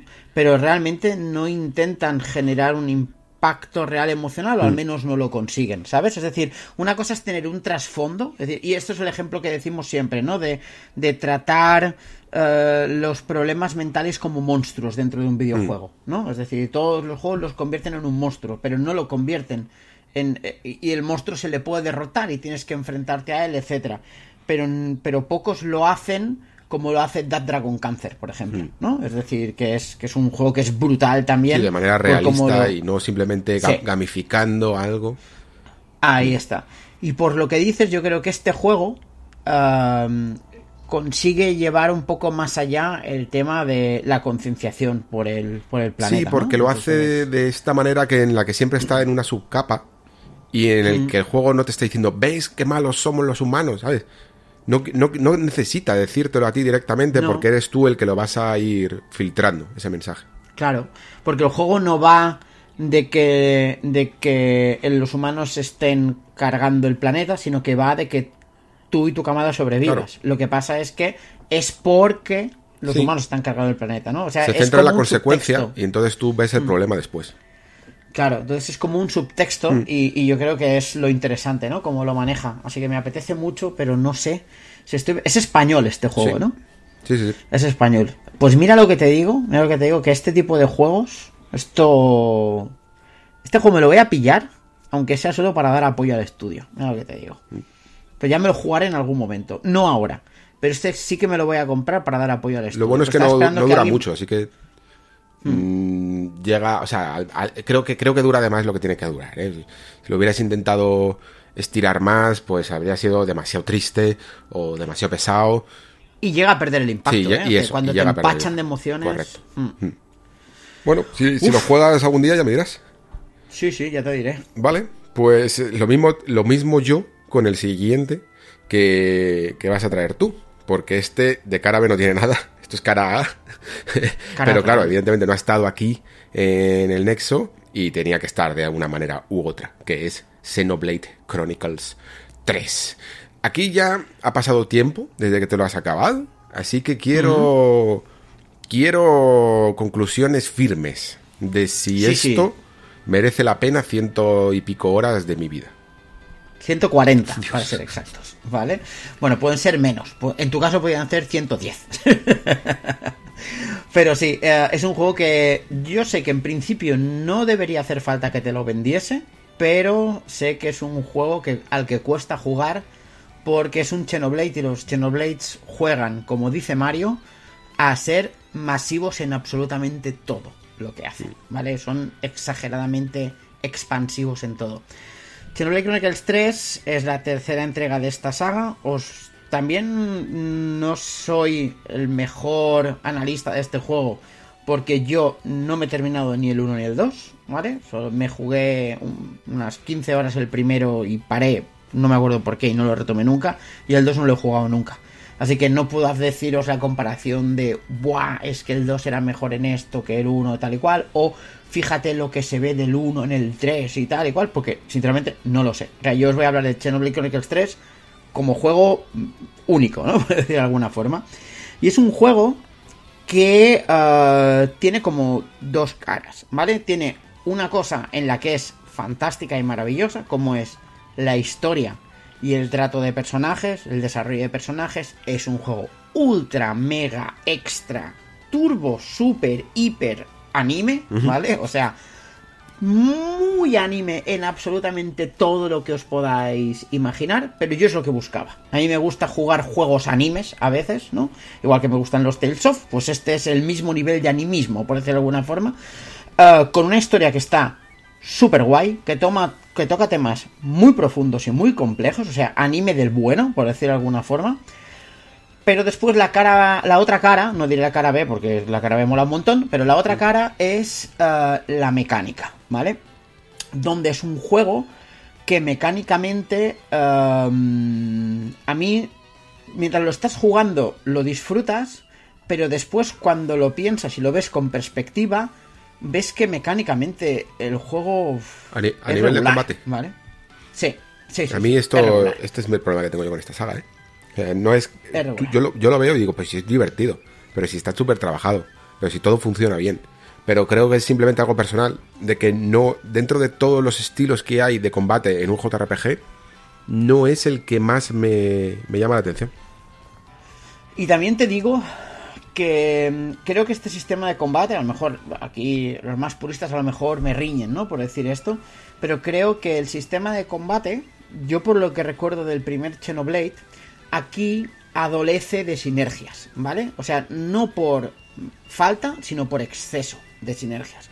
A ver, en el primer Xenoblade tú llevabas tres personajes, con lo cual generar sinergias entre ellos es interesante y es limitado, porque tú al final tienes que elegir y decir, apuesto por esto, o apuesto por esto otro, o este va a hacer esto, o este va a hacer esto otro. Pero claro, aquí no solo tienes seis personajes, sino que tienes seis más un héroe, ¿vale? Con lo cual al final tienes todos los roles repetidos y además tienes un rol por tres veces, ¿no? Con lo cual es un juego con el que si tú te lo curras mínimamente, eh, tú puedes ir exageradamente dopado, ¿vale? Y además es un juego que te invita a que vayas exageradamente dopado. ¿Por qué?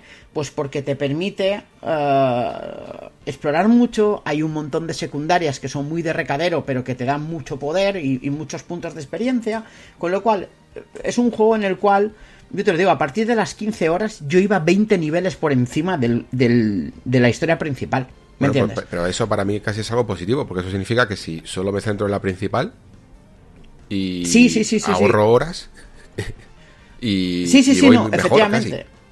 Efectivamente, si vas solo a la principal, lo que pasa es que el mundo vale la pena ser que sea explorado, ¿sabes? Porque el mundo mola, porque la ambientación es chula y porque ves algo al fondo, tienes ese sense of wonder a la japonesa de, ostras, ahí que hay, wow, eh, esta zona es muy bonita, voy a ver qué me encuentro.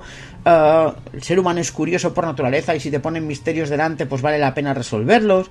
Hay misiones secundarias que son de los héroes, porque aquí los personajes, tú lo que haces es, eh, tienen nivel, pues pueden llegar hasta nivel 10 pero tú puedes ir ganando mm, clases nuevas en base a tener héroes contigo, ¿no? Por decir de alguna forma, y aprender de ellos su clase y después... las- O sea, al final, dopar al personaje es una mecánica en sí, ¿no? Con lo cual, grindear se convierte en una mecánica en sí en este juego. Porque es interesante. Y dices, ay, pues yo que ahora quiero coger la habilidad de este y metérsela a mi héroe porque así será más poderoso, etcétera, etcétera, etcétera. Es decir, te mete una especie de vorágine de, de- juego, ¿vale?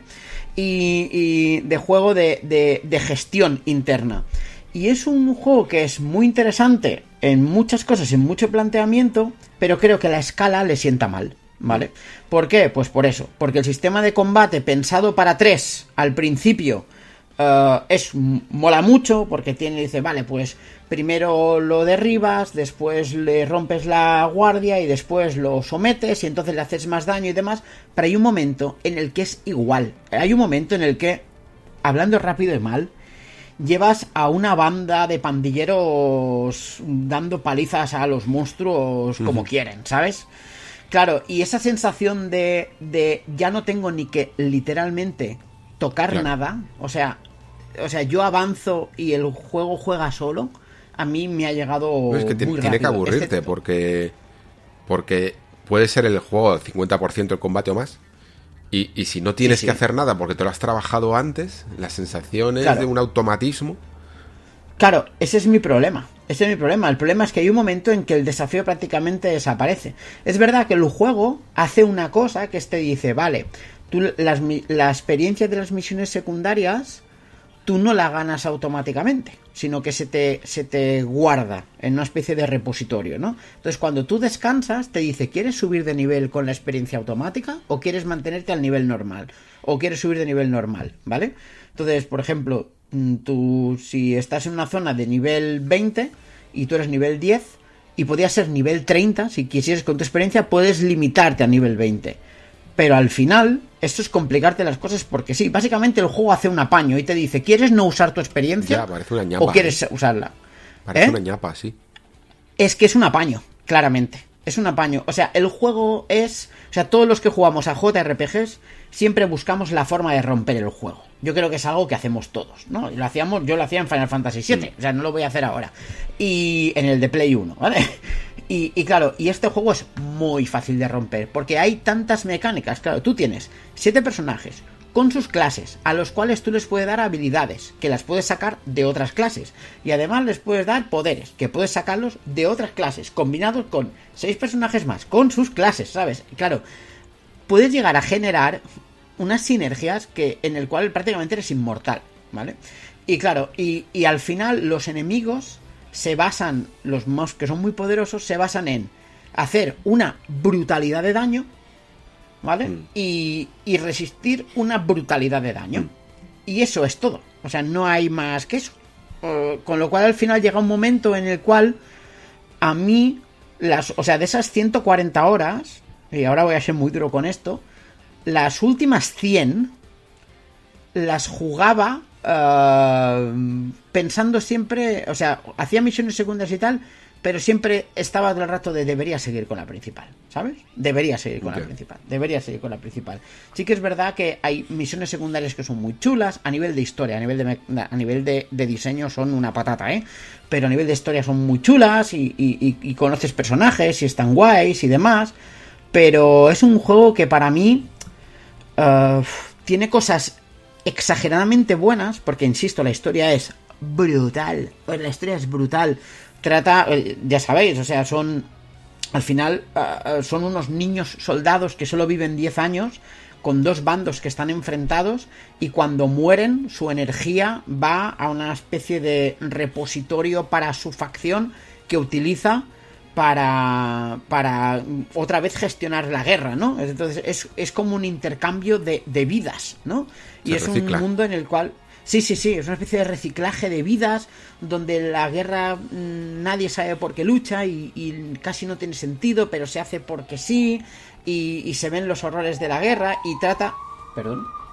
Y trata temas muy bestias y con trasfondos joder, con trasfondos filosóficos muy bestias, sí, lo que, ¿no? Lo que es un sen... seno, vaya. Eh, sí, sí, sí, bien. el sentido de la vida y de la muerte, que si el espíritu realmente permanece o si no, o sea, cosas muy bestias y son súper interesantes y, y, y, a mí me ha flipado en muchas cosas, pero creo que un sistema de combate mmm, no está a la altura de lo otro que ofrece. Mm. Por eso, porque por masivo se, se rompe es muy fácil de romper este juego y es un problema. Ya. Pues no sé si me lo has vendido. Es que me, me, me da que voy a terminar comprándolo y, y, y dejándolo ahí como, como Xenoblade Chronicles 2, que no, no, no abandonándolo. Es que si, ni, ni, siquiera he encontrado el momento para jugar, porque joder, eh, esto ya por gustos. Si, si, no he seguido todavía con Trails, que es mi fetiche, pues me cuesta mm. más con otros juegos también de eso de 80, 100 horas. Y, y tengo a veces la sensación de que eh, a lo mejor incluso me jugaría, habiendo jugado, yo sí que he jugado a Xenoblade Chronicles 1, eh, me jugaría ahora a Torna. O sea, ser, sería casi mi, mi, opción principal, porque me han dicho que es casi de historia, a nivel de historia, casi de lo mejor, y encima es muchísimo más corto. Y creo que no hace falta ni, ni siquiera jugar a Xenoblade Chronicles 2. O sea, que lo mismo jugaba, jugaba este. Me llama mucho la atención lo que me comentas a nivel de historia de este Chronicles 3. Pero no sé si estoy dispuesto a pagar el precio de un sistema de batalla que ya de por sí no me llama la atención y que a, lo mejor incluso me pasa como a ti, que me cuesta, a mí me cuesta con todos estos JRPGs, eh, no jugar las secundarias, eh, aunque sea la misión de salvar al gatito, ¿sabes? Es que me cuesta no hacerlo. Sí, es que a mí me pasaba esto, a mí me pasaba esto, me pasaba que yo quería ver cosas y quería ver las secundarias y claro, y hay secundarias que te permiten descubrir zonas nuevas y yo quiero ver esas zonas, joder, porque son bonitas y están trabajadas y, y porque puedes encontrar cosas chulas, pero al final uh, el precio es muy alto en tiempo, es que es muy alto en tiempo. Es un juego que yo me lo empecé de salida, creo que salió en junio o julio, mm. no me acuerdo, y me lo he acabado a finales de noviembre, ¿sabes? O sea, y lo he ido arrastrando en el tiempo porque lo iba jugando poco a poco, poco a poco, poco a y no, poco. Y no sería, claro, ojo, y no sería un problema para a lo mejor un jugador normal, ¿eh? Pero Exacto. que te dure cuatro meses, pues vale, bueno, mucha gente el Ring.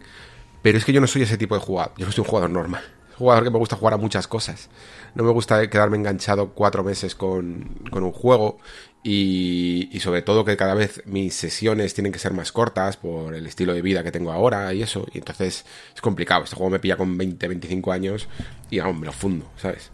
Sí, sí, te encantaría, porque es un juego que después, claro, o sea, si tú te sientas y decir, vale, voy a ir a optimizar mi equipo y, y haces y te pasas tiempo en los menús, en las combinaciones y tal y cual, no sé qué cuántos. Pero yo, al final, lo que hacía era botón asignación automática. Asígname el equipo que tú quieras y lucharé con eso. Porque no puede ser que me pase una hora, o sea, el juego ya de lo suficiente, como me pase una hora optimizando a mi equipo cada X tiempo, ¿no? Y claro, y al final es un juego que yo he disfrutado mucho por la historia, pero creo que por el tipo de jugador que soy yo, igual que dices tú, que yo juego a muchas más cosas y demás,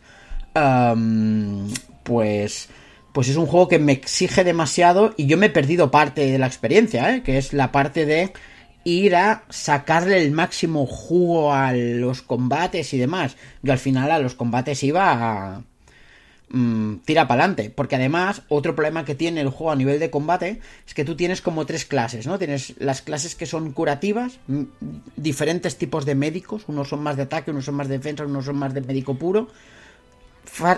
De ataque y tipo tanque. Tipo juego multijugador online, para que me entiendas, ¿no? Pero al final, solo es interesante jugar con la de ataque. Porque claro, porque con la de médico lo que haces es estar ahí esperando a que alguien reciba mucho daño y curas. Y con la de tanques eh, te dedicas a hacer Sí, ataques sí, como para si atraer hubiera tenido atención. un, eso sí, un modo online o algo y al final no. Claro, y entonces, claro, al final las únicas interesantes de utilizar son las de ataque, que son las que te permiten estar activo durante el combate, porque si no, encima que el combate es medio automático, porque tú luchas con uno, pero tienes a seis energúmenos dándole una paliza a tu enemigo, mientras, encima, como tú no estés activo allí, pues entonces apaga y vámonos, ¿sabes? Claro, y es un problema. Sí, Mm. como, Yo creo como que el decías al principio, que es un juego que intenta ser grande en todo. Eso también genera fricciones, yo creo. Claro, cuando más grande es, o sea, cuanto más grande es un juego, más, problema, ma- más problemas se pueden generar, en pocas Mm. palabras. Y esto lo sabemos desde a nivel de diseño con los mundos abiertos. Sí. Cuanto más quiere hacer un juego, más problemas de bugs tiene, ¿no? Más bugs tiene. Pues esto es lo mismo, pero a otro nivel. Es tan grande, tan grande, tan grande que las propias mecánicas, o sea, tiene tantas mecánicas, es que hay mecánicas que te les presentan a las 40 horas de juego, tío, ¿sabes? O sea, 40 horas de juego y de repente, ¡pum! Tutorial. Y dices, ¿qué me estás contando, tío? ¿Sabes? Pues esto pasa. Claro, y, y cuando tú vas metiendo capas y capas y capas y capas, eh, pues claro, hay un momento en que las capas se solapan, ¿sabes? O hay capas absolutamente inútiles. Y esto pasa en este juego. Sí. Pero la historia es la puta hostia. O sea, me flipa la historia de este juego, ¿eh? De las mejores que he jugado Mal- nunca. el maldito pero. Ese maldito pero de a mí también Sí, me sí. gustaría. y no quiero hacer un- una locura de vérmela en YouTube. pero no lo sé. Qui- Quién sabe. Eh, a lo mejor eh, en algún momento de, de mi vida eh, puedo permitirme a- algo así. Lamentablemente, ahora, ahora no. Y además que me lo demostró, ya te digo, Chronic- eh, Chronicles 2, eh, que lo compré pensando que sí y, y- y fue que no. Eh, vale, pues vamos a avanzar un poco y de hecho voy a hacer aquí un poco de organización porque el siguiente me lo voy a guardar para la ronda rápida eh, porque ya, ya- porque llevamos hora y media y, vamos por la mitad. Eh, así que va- voy, a, voy a acelerar. Eh, vale, y el siguiente a ese es uno que vamos a comentar los dos y que además no es una recomendación. O sea, está aquí recomendado porque debería de ser un juego que estuviera recomendado. El problema es que ha salido mal. Y es Somerville. Esto es la gran decepción y la gran tristeza de este año. Es un juego que tenía que ser el heredero de Inside o de o de Limbo incluso podríamos llegar a decir, pero mm, no lo ha sido. Tendría que haberlo sido porque digamos que empieza a jugar con la eh, siguiente dimensión del plano, ¿no? En sentido del eje Z, en meterse en profundidad, en unos juegos que son horizontales, bidimensionales, en, en la exploración. Esto le habría añadido a nivel de puzzles un montón de posibilidades si hubiera estado bien, pero no ha salido bien porque el juego no manda las señales correctas, no funciona del todo como debería, no consigue adentrarte bien en tanto narrativamente como en sus puzzles y eso provoca que no, no sé, que no, que, las cosas no funcionen tan perfectas como en un juego de Play Y, y de hecho, este es el típico juego que hace que, te des cuenta de por qué cuando Playdead se tira 5 años o 4 años haciendo un juego pequeñito, que parece pequeñito en teoría como Inside, eh, necesite tanto tiempo para pulir e iterar hasta que todo funciona como un reloj. Porque estos juegos tienen que funcionar a nivel de ritmo también como un reloj. Y Somerville no funciona como un reloj. Al principio a mí me llamó mucho la atención, eh, no digo ya los trailers, sino al principio del juego, porque ese, ese camino hacia la casa, la manera que tenía muda de presentar la historia, de llevar al principio que llevas como al, niño, yo estaba preocupadísimo por el niño, Dios mío, Dios mío. Y, y todo tenía un encanto muy especial y se notaba muy autoral, pero luego incluso esa forma autoral de juego la, va perdiendo por algo un poquito más genérico y que no me terminó de funcionar del todo. ¿Tú cómo lo has recibido, Pere? Porque sé que tienes más o menos las mismas sensaciones, pero, pero ¿cómo las describirías? Sí, sí, sí, sí, sí, sí. Mm, es un poco eso. Al principio yo creo que el juego empieza muy prometedor, pero al momento en que te pones a jugar ves que el juego no funciona. Eh, tiene un problema además de legibilidad muy fuerte el juego. O sea, el juego no sabe indicarte... Mm, no sé, no te sabe llevar bien, en pocas palabras, de, de, la mano, ¿no? O sea, no te sabe indicar qué es lo importante en el escenario, qué no y demás. Es un juego que yo creo que, como dices tú, reivindica las obras de, de, por ejemplo, de Play Dead, como Inside, por ejemplo, o incluso los Little Nightmares, ¿eh? que también mm. Están muy, muy, son muy de este rollo. Y es un juego que por premisa es chula, creo que sus primeros 15 minutos son lo mejor de todo el juego, pero después simplemente o no funciona o queda todo demasiado básico. El director de este juego, Mm, creo recordar que viene de la parte artística y no había dirigido nunca ningún videojuego. Y creo que esto se nota un montón. Pero un montón, un montón, un montón, un montón, un montón. Mm, de verdad. Mm.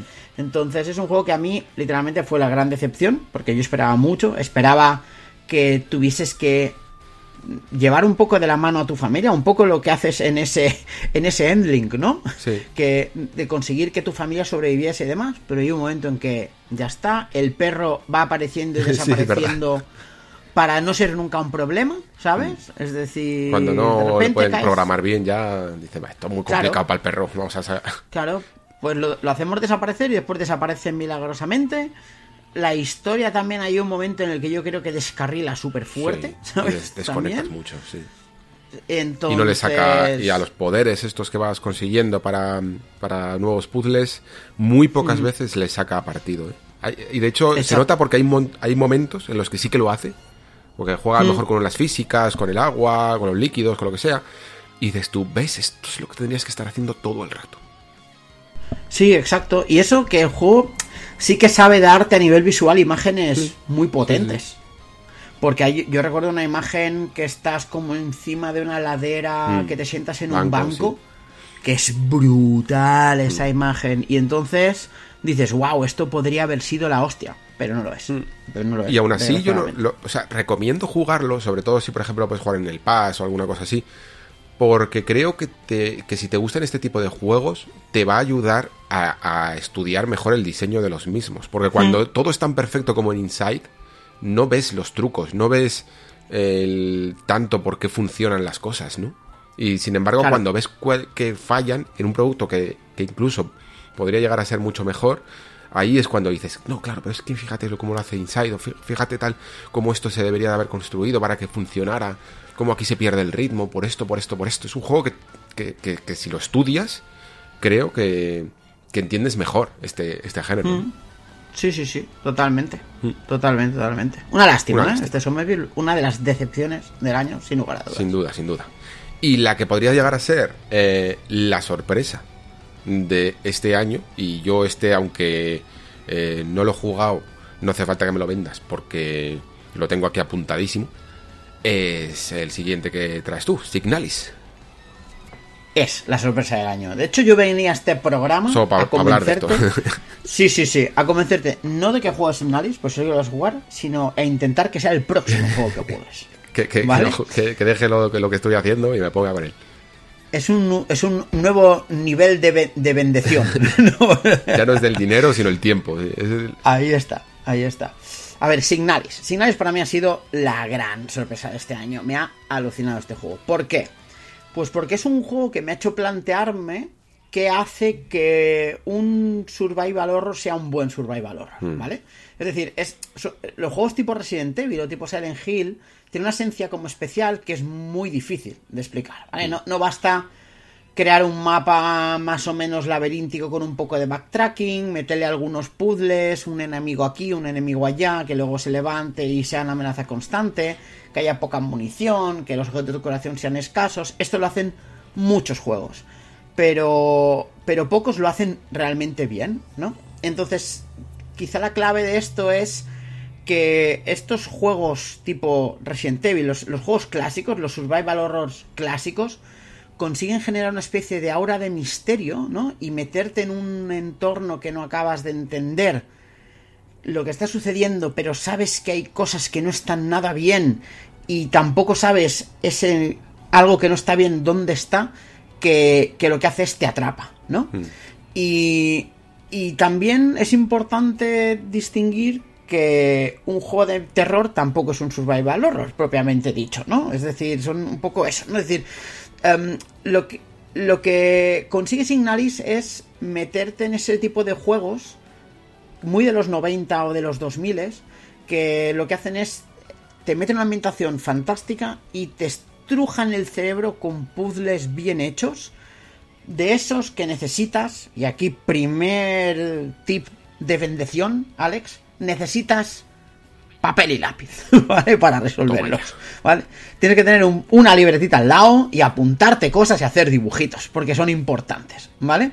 Es decir, uh, Signalis es un survival horror que yo te diría que es genuino, ¿no? Y que en la desarrolladora, que creo que son alemanes, se han tomado muy en serio el tema de respetar esas reglas no escritas del género que hace que un juego sea, uh, sea bueno, ¿no? Que un survival horror sea bueno. Es un juego que empieza muy bien, que es desafiante y además va mejorando a medida que vas avanzando, ¿vale?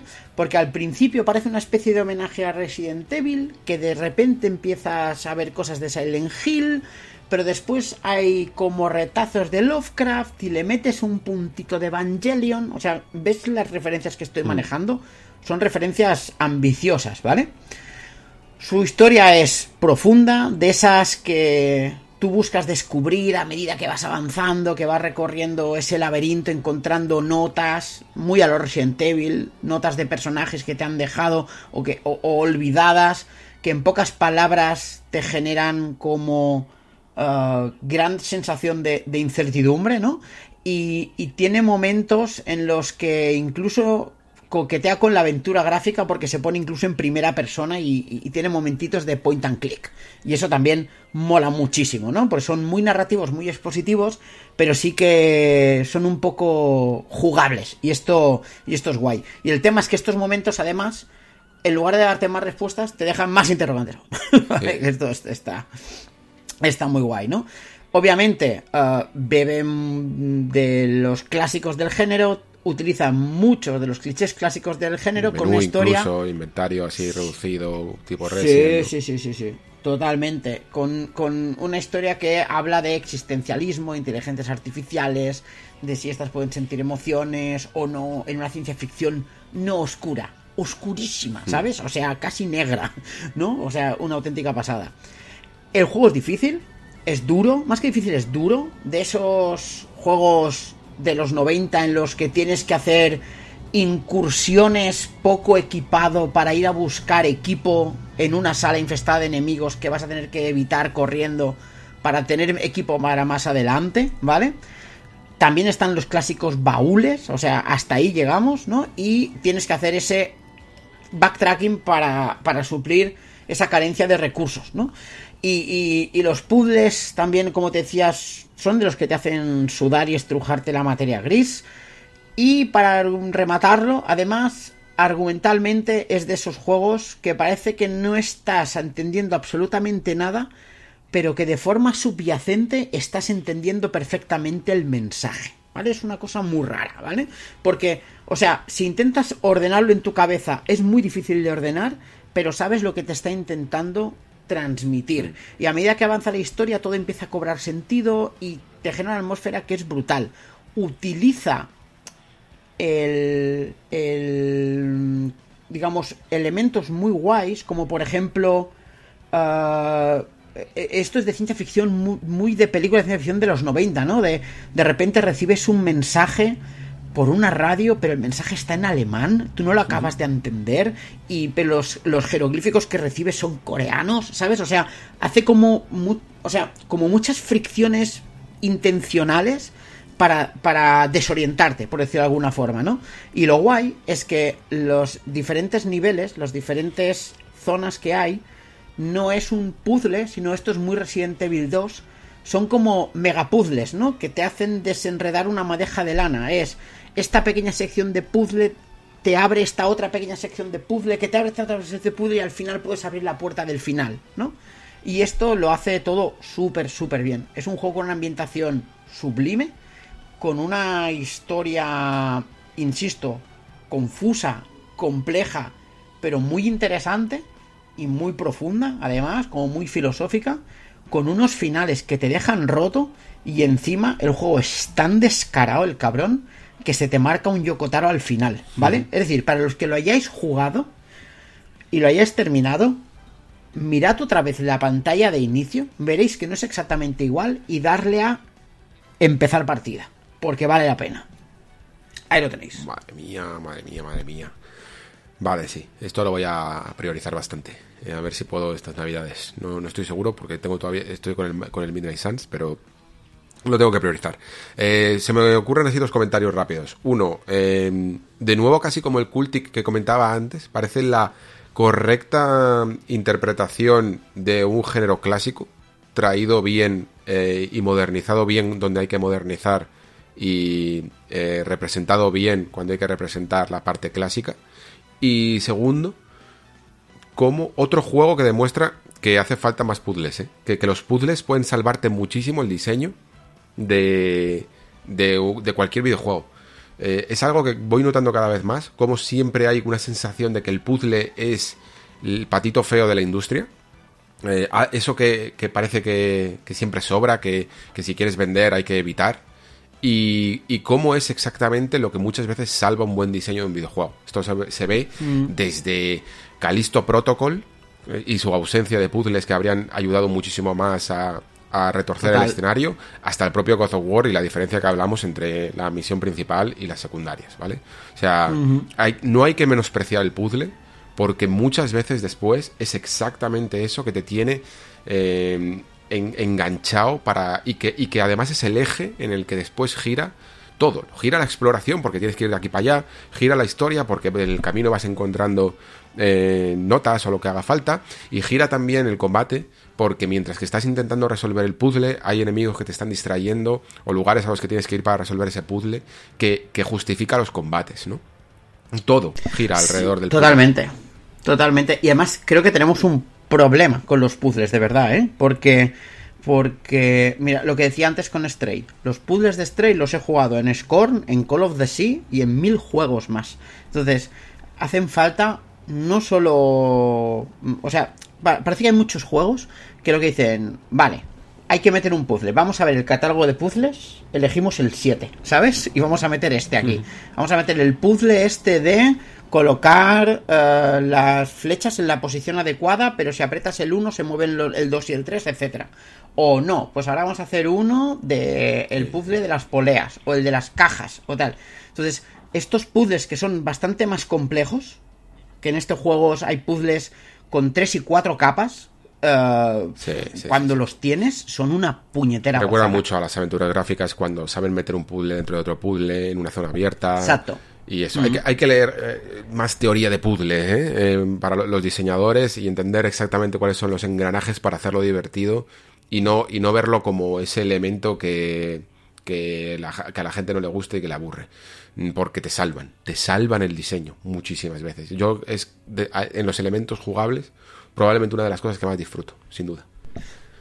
¿Te acuerdas cuando hablábamos de mm, creo que era de primero de Goto, primero de A Plague Tale y después de Goto War, que hablábamos de los puzzles ambientales, que te daba pereza tener que ir de aquí a allí para resolver no sé qué, etcétera, etcétera. Aquí todos los puzzles son ambientales y no da pereza ninguna.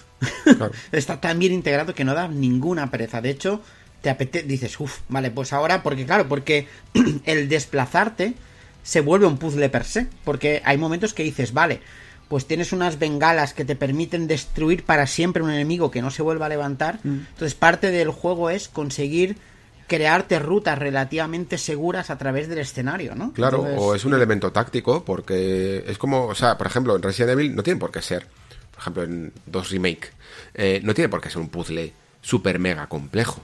Pero como tienes la presión de que te están persiguiendo, eh, eso, esos dos elementos en tu cabeza, de la presión de la persecución, de que tienes que actuar rápido y de que tienes que resolver un pequeño rompecabezas, acertijo de ir aquí para allá, eh, ya, en, ya eh, juntos, o sea, separados serían un rollo, pero juntos son perfectos. Total, total, total, total. Mm. Así que, de verdad, ¿eh? Signalis entre lo mejor que he jugado este año. De verdad, ¿eh? Una puñetera pasada de juego. Qué bien, sí, sí. Joya, sin duda. Tengo muchas ganas. Hiring for your small business? If you're not looking for professionals on LinkedIn, you're looking in the wrong place. That's like looking for your car keys in a fish tank. LinkedIn helps you hire professionals you can't find anywhere else, even those who aren't actively searching for a new job but might be open to the perfect role. In a given month, over 70% of LinkedIn users don't even visit other leading job sites. So start looking in the right place. With LinkedIn, you can hire professionals like a professional. Post your free job on linkedin.com slash people today. Hi, I'm Daniel, founder of Pretty Litter. Cats and cat owners deserve better than any old-fashioned litter. That's why I teamed up with scientists and veterinarians to create Pretty Litter. Its innovative crystal formula has superior odor control and weighs up to 80% less than clay litter. Pretty Litter even monitors health by changing colors to help detect early signs of potential illness. It's the world's smartest kitty litter. Go to prettylitter.com and use code ACAST for 20% off your first order and a free cat toy. Terms and conditions apply. See site for details. Vale, pues eh, voy a traer otro Boomer Shooter eh, por aquí. Este tiene girito. Porque si bien es una experiencia, este Metal Hell Singer muy, muy parecida a lo que podrías encontrar en un combate tipo Doom, incluso tipo Doom moderno, y además es que es un juego en el que estás en el infierno matando demonios, em, pero tiene el girito de que se mezcla todo con seguir el ritmo de unas canciones de heavy metal eh, que acompañan a cada partida. Y además es que lo intenta justificar incluso con que tú estás recuperando tu voz y y, digamos como que tus poderes de demonio eh, tienen que ver con, con, la música, ¿no? Y además eh, juega con estas capas sonoras, ¿no? En la que si consigues eh, subir mucho un combo, esto que lo hacía Devil May Cry, ¿no? Pero en el que la música era mejor. ¿Era Devil May Cry? Ahora no me, no me acuerdo. Sí, ¿no? Ah, el, creo que era el DMC, de hecho. El DMC. Es que no sabía si era el DMC o el 5 o, me estaba yendo mucho. Pero, pero en el que la música va, va sumando instrumentos y e incluso sale la voz cuanto más combo tienes.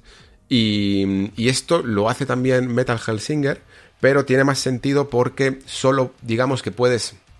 Bueno, ahora no recuerdo si, si puedes disparar sin ir al, ritmo de la música, pero, pero creo que no.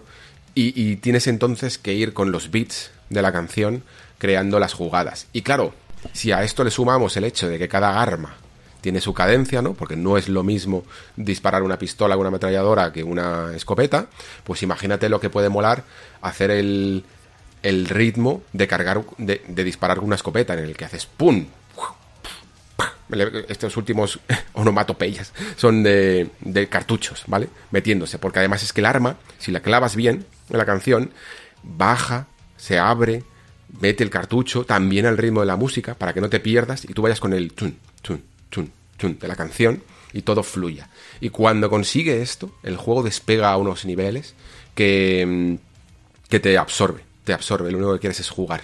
Este juego es todo lo contrario, por ejemplo, como si antes me preguntaba si Midnight Suns llega a empachar, este juego te puedes empachar, porque además eh, siempre te lo vas a pasar bien y, no es muy largo. Eh, te lo puedes pasar en... Hay gente que incluso se la pasa en tres horas. Yo no he sido capaz. Yo, a mí me duró cinco o así, porque también tiene desafíos extras y tal. Te puede durar incluso seis, siete. Pero más o menos la media puede rondar entre las cinco horas.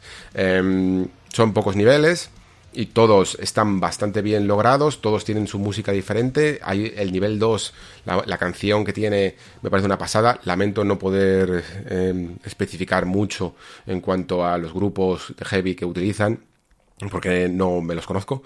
Pero este me acuerdo que me. Que, es como una especie de hardcore melódico, ¿vale?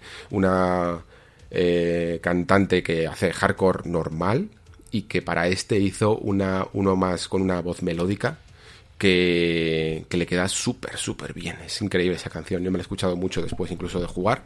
Y mm, entre todas, entre esta dinámica y las cosas que va añadiendo cada nivel a nivel de, bueno, pues eh, ahora puedes, eh, no sé si tener un gancho, o, ahora puedes romper este escudo, o, ahora puedes utilizar este objeto, o lo que sea, eh, le, va, le va añadiendo un poquito de dinámica, de profundidad, y nunca se hace del todo repetitivo y sobre todo es que parece muy difícil el, acto de tener que disparar no cuando tú quieras y cuando lo necesites, sino cómo, cómo conjugas ritmos de una música con el momento en el que tienes que disparar o en momentos en los que tendrías que huir, cubrirte, ¿no? O, seguir yendo a toda, a toda velocidad para que no te disparen. Todo parece muy complejo y sin embargo, lo que mola de este juego es que tu cerebro es capaz de, em, de computarlo, ¿no? Como esa sensación, tú que, que tocas la guitarra, Pere, em, de, de, cuando esos movimientos se convierten en los automatizas y, y, tu cerebro deja de procesar cada nota y simplemente las tocas, tus manos las tocan, ¿no? Y si, si te paras a pensarlo, es cuando de hecho pierdes el ritmo, ¿no? Pues esa sensación es la que consigue mm. este juego al mezclar disparar con hacerlo al ritmo de, al ritmo de la música y cómo entre en, ese baile todo, todos los condicionamientos de, no, no, no, ahora no tengo que disparar, eh, ahora tengo que, escapar, ahora tengo que esquivar, ahora tengo que, que acercarme, ahora tengo que alejarme. Todo eso va fluyendo y te va viniendo a la cabeza sin que tú lo proceses. Y ahí se crea un flow, eso es lo que llamamos flow, ¿no? Pues se crea un flow muy especial, muy, muy especial. Sí, sí, sí, es, es un juego de flow puro y duro, ¿eh? Es, este es un juego de flow que es una, una auténtica pasada. A mí me gustó mucho. Yo no me lo he terminado porque me pegué una sesión de estas cuando salió y al día y, la siguiente vez en lugar de jugar a eso no sé qué jugué y no me lo he terminado, pero es de mis pendientes. Pero es uno de esos juegos que que como dices tú, al final es jugabilidad pura y dura el tema del ritmo yo creo que le sienta muy bien. Es una de esas cosas que dices, ¿cómo es que a nadie se le había ocurrido antes hacer esta mierda, ¿sabes? Y, y demás.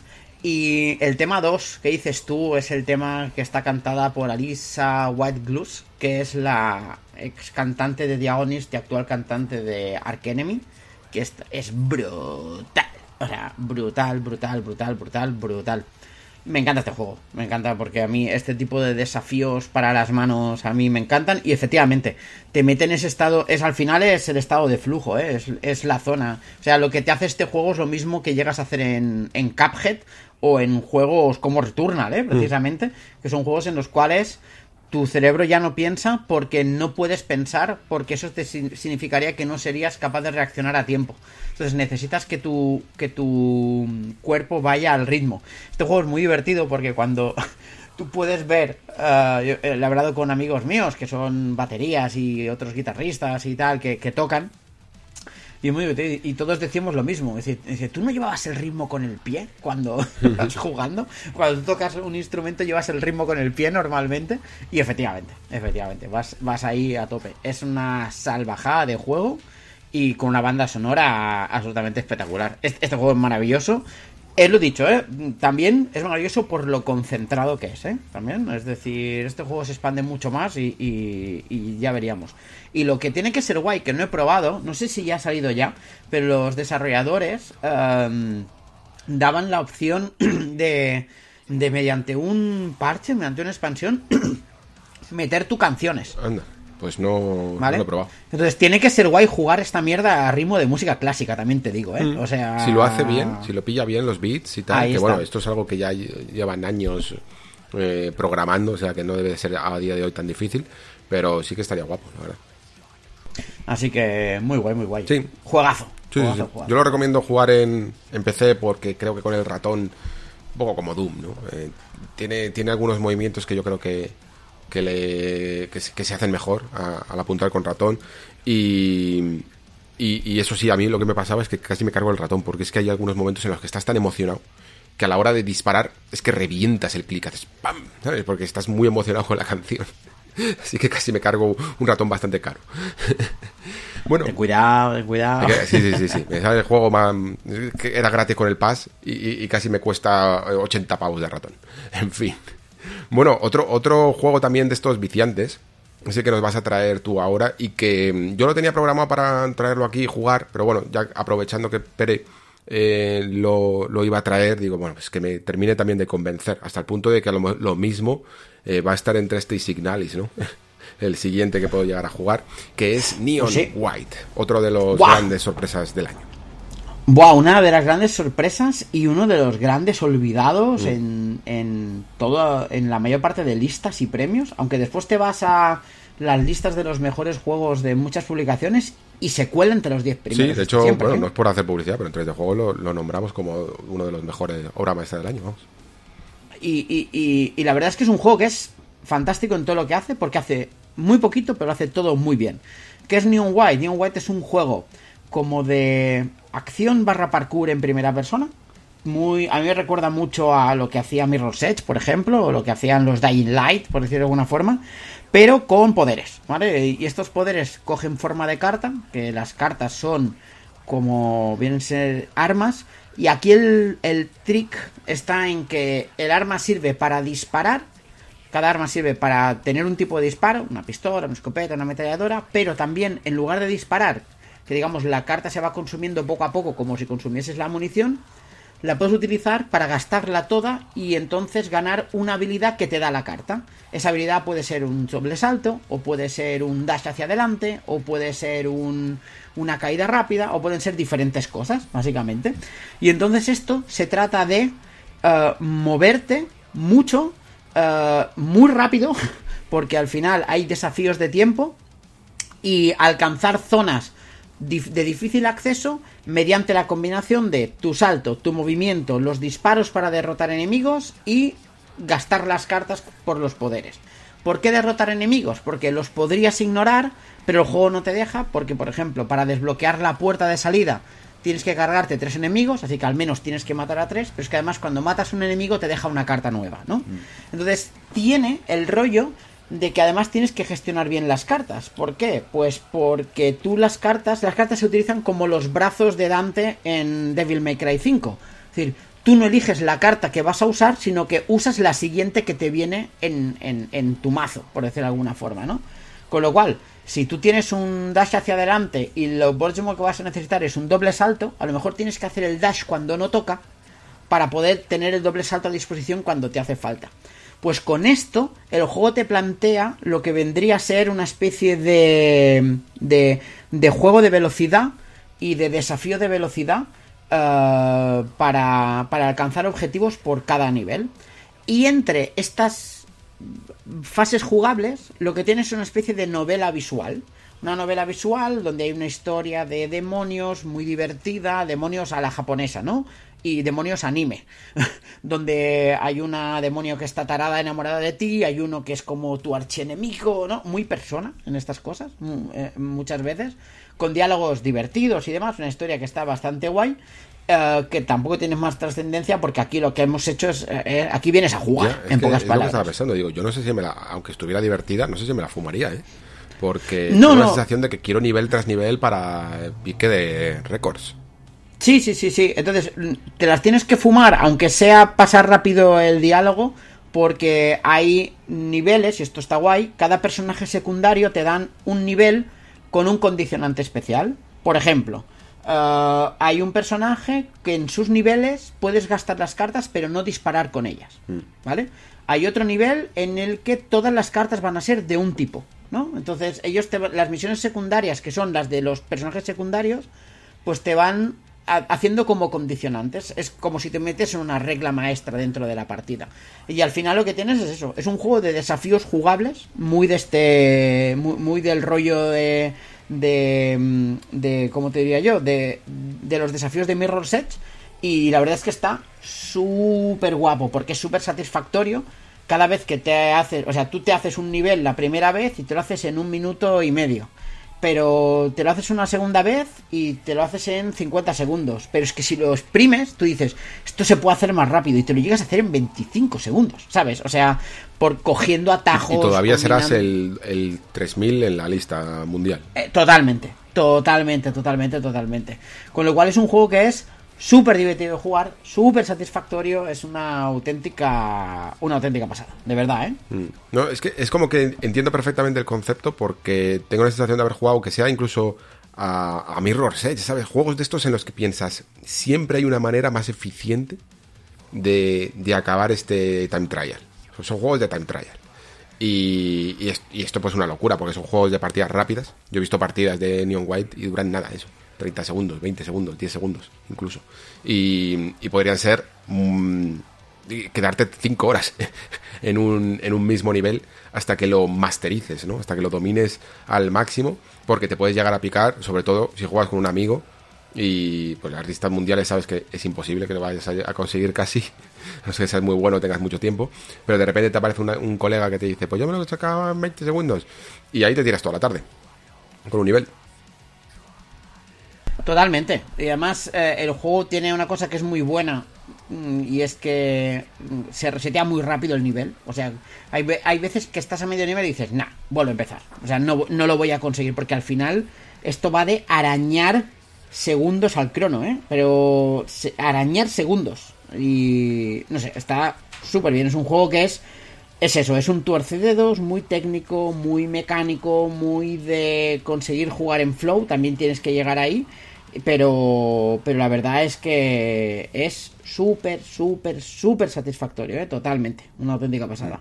Qué guay, qué guay. Sí, sí, tengo muchas, tengo muchas ganas. Es más o menos lo que me, lo que me imaginaba, ¿eh? me recuerda mucho a un juego, perdona, que si no lo habéis jugado, vale mucho la pena, que es del rollo, que se llama Dead Core. No sé si lo conocéis o no. Mm. Que viene a ser esto, un juego de desafío en primera persona de medio parkour floor ciencia ficción, que tienes que subir una especie de torre. Yo lo jugué hace muchos años y es muy guay este juego. Y es del palo, ¿eh? O sea, es, es de ese palo total. Ah, luego lo, apunto y luego lo miro. Ahora mismo no me, no me suena, así lo tengo ubicado. Eh, vale, pues vamos a pasar de, esta cosa tan rápida a algo mucho menos mecánico. Eh, por cierto, mm, a partir de esta, la hora 2 de programa, ha llegado mi hijo a casa, o sea que yo ya no me responsabilizo, ¿vale? de los ruidos que podéis escuchar por aquí. eh, que, al final yo lo había cuadrado para dos horas, pero es, imposible. De la cara B siempre es así. Vale, pues vamos a hablar ahora de As Dusk Falls. Eh, los que a lo mejor ahora mismo no tengáis la imagen de este juego, es el juego que eh, bueno, apadrinó un poco Microsoft y que es una especie de juego de decisiones, ¿no? Muy profundamente narrativo, una especie de mm, juego de David Cage, ¿no? De tipo Heavy Rain o algo así. Eh, pero con imágenes estáticas, ¿no? que en vez de ser cinemática es con fotos que se mueven un poquito, como frames congelados que se van mm, difuminando unos con otros, que van haciendo un poco armando como si fuera un storyboard en movimiento. Eh, la cuestión con estas Falls es que, claro, teniendo un poquito esta desventaja de, mira, no eres un juego... Mm, eres un juego cinemático que no, es, que no eres cinemático, ¿no? A diferencia de otros que han hecho esto hace incluso más de 10 años, que tienes que aportar. Y, yo creo que sí que tiene valor y sí que tiene justificación, porque aunque la historia parezca muy sencilla, es un poquito muy de peli americana de una familia que está de vacaciones y tiene que parar, pues se le rompe el coche en un pueblo y justo en ese momento unos eh, un grupo de tres hermanos ha eh, dado un golpe en, la en una casa y se están refugiando de la policía en el mismo hotel en el que se ha quedado la familia y todos los tiene de rehenes, ¿no? parece como muy típico, pero lo cierto es que consigue llevarlo a un nivel bastante humano, ¿eh? bastante de no simplemente de mm, tensión, de, emoción por, lo que pueda estar sucediendo, sino el darte cuenta creo que desarrolla bastante bien a los personajes para darte cuenta un poco de por qué se han visto, sobre todo el, lado de estos hermanos que pegan el golpe, eh, abocados a, esta situación y a tener que actuar de la manera en la que actúan, ¿no? Te hace incluso mmm, pensar y reflexionar sobre algunos algunas cuestiones de la condición humana, de hasta qué punto, incluso yo lo decía en, mi análisis, de hasta qué punto el ser humano es eh, bueno o malo por naturaleza, ¿no? Porque a veces están supeditados estos personajes a hacer cosas malas por las condiciones, pero no por porque ellos quieran o porque sean malos, ¿no? Eh, sino que muchas veces ese, esas circunstancias, ¿no? También de, de esta cuestión filosófica de Gasset, de yo soy yo y mis circunstancias, estas circunstancias nos superan a nosotros mismos y hasta qué punto entonces la, nuestra personalidad está dictada por nuestros principios y por nuestro carácter o por las circunstancias externas a las que nos vemos obligados, ¿no? Entonces cuando, cuando creas una olla a presión como este, por ejemplo, este motel en el que sucede todo y en el que eh, hay una situación tan tensa, ¿no? Los policías en la, en la puerta, eh, cada uno con un interés oculto que va más allá de lo típico, ¿no? Es como en plan, no, quiero decir spoilers, pero hay algo más. Eh, todo el mundo tiene un lado, una cara oculta, ¿no? Pues todo, todo esto se pone a flor de piel y el juego la verdad es que lo lleva muy bien. Y en el camino, por supuesto, pues la cuestión está en que no solo ves a los personajes tomando esas decisiones, sino que tú eres un poco el encargado de, de dar, de dotar de esos caracteres y de y dotar de esas consecuencias de las acciones que tú elijas. Y que, y que por supuesto nunca quedan del todo claras y no sabes exactamente cuál sería eh, el camino correcto o es que si acaso lo hay, ¿no? Quizá una de las cosas que mejor pueden reflexionar este tipo de juegos de, de decisiones y consecuencias es si acaso existe un camino correcto. Y además es un juego de los complejos en cuanto a decisiones. Eh, si recordáis ese árbol eh, super ramificado de Detroit en cuanto a caminos, este tiene uno igual o más grande, ¿vale? Y creo que desarrolla muy bien, muy bien a todos los personajes principales. Creo que en algunos momentos, si dependiendo un poquito de las eh, de las decisiones que tomes, puede que haya algunos elementos de la historia que no peguen tan fuerte como deberían. Parece como lo típico, ¿no? Que al final, por mucho que tú quieras construir una historia con decisiones, el, el autor tiene una, un camino mucho más claro y si no sigues tanto ese, o, esos dos, o esos tres, puede que haya algunos momentos que no impacten tanto y que puedas incluso llegar a pensar, pero ¿por qué? Si estos dos no se relacionaron tanto en mi partida, ¿por qué aquí tienen una, una relación tan fuerte después, ¿no? Cosas así, ¿no? Alguna pequeña incoherencia, pero creo que es algo... O sea, creo, creo que es un juego que merece la pena si quieres un disfrutar de este tipo de experiencias, evidentemente si te gustan, si no te molan los peli, las pelijuegos, que esto sería casi un cómic juego, mmm, no es para ti. Pero si te gustan, es probable que sea uno de los, no voy a decir de los mejores, porque claro, no hay nada de exploración, no hay nada de, de que no sea simplemente elegir el diálogo o la acción de tu personaje, y encima quizá no es el más atractivo a mí personalmente aunque te metes en el estilo visual y, y, todo estilo visual a la larga deja de importar, pero no es el más atractivo, pero creo que sí que es el más interesante de descubrir sus mecanismos y sobre todo de, de ver cómo se desarrolla la historia y lo que te hace pensar, ¿no? Eh, no sé si a ti te gustan mucho estos juegos, Pere, pero para un rato, eh, es un juego muy largo, creo que para un momento así en el que te apetezca estar como en la consola, pero tampoco un, no sé, muy, muy mm. activo, sí que te Yo estos gustar. juegos, yo estos juegos los utilizo como juegos de impasse, entre otros juegos. Mm, sí, ¿sabes? correcto. Yo que sé, me he jugado un juego que me ha gustado mucho, quiero jugarme otra cosa, pero antes necesito desintoxicar un poco. Por ejemplo, porque he jugado mucho juego de acción y ahora quiero algo más tranquilo. Porque te has jugado un Xenoblade pues me... Chronicles 3 durante 140 Por ejemplo, exacto. pues me juego este tipo de juegos y este es uno de los que yo me quería jugar de salida y no me lo jugué. Y no sé qué salió al mismo tiempo, o si no pude, no me acuerdo. Pero fue y... verano complicado por ahí. Sí, sí, sí, sí. Y, y la verdad es que lo quería probar. Verá que la historia me parecía quizá un poco too much yankee, para mi gusto. Pero, pero bueno, pero si me dices que, que, vale tanto la pena, pues, pues vamos bien con ellos. ¿eh? A mí los juegos narrativos me gustan, me gustan mucho, la verdad. Sí, o sea, sin esperarte nada eh, muy bestia, pero al menos creo que tiene ese punto humano que a veces hasta hace falta en los videojuegos cuando todo eh, a veces el 80% de los videojuegos son de género, ¿no? De, siempre tiene que haber un elemento de terror fantástico, ciencia ficción, algo extraño, y este juego no lo tiene.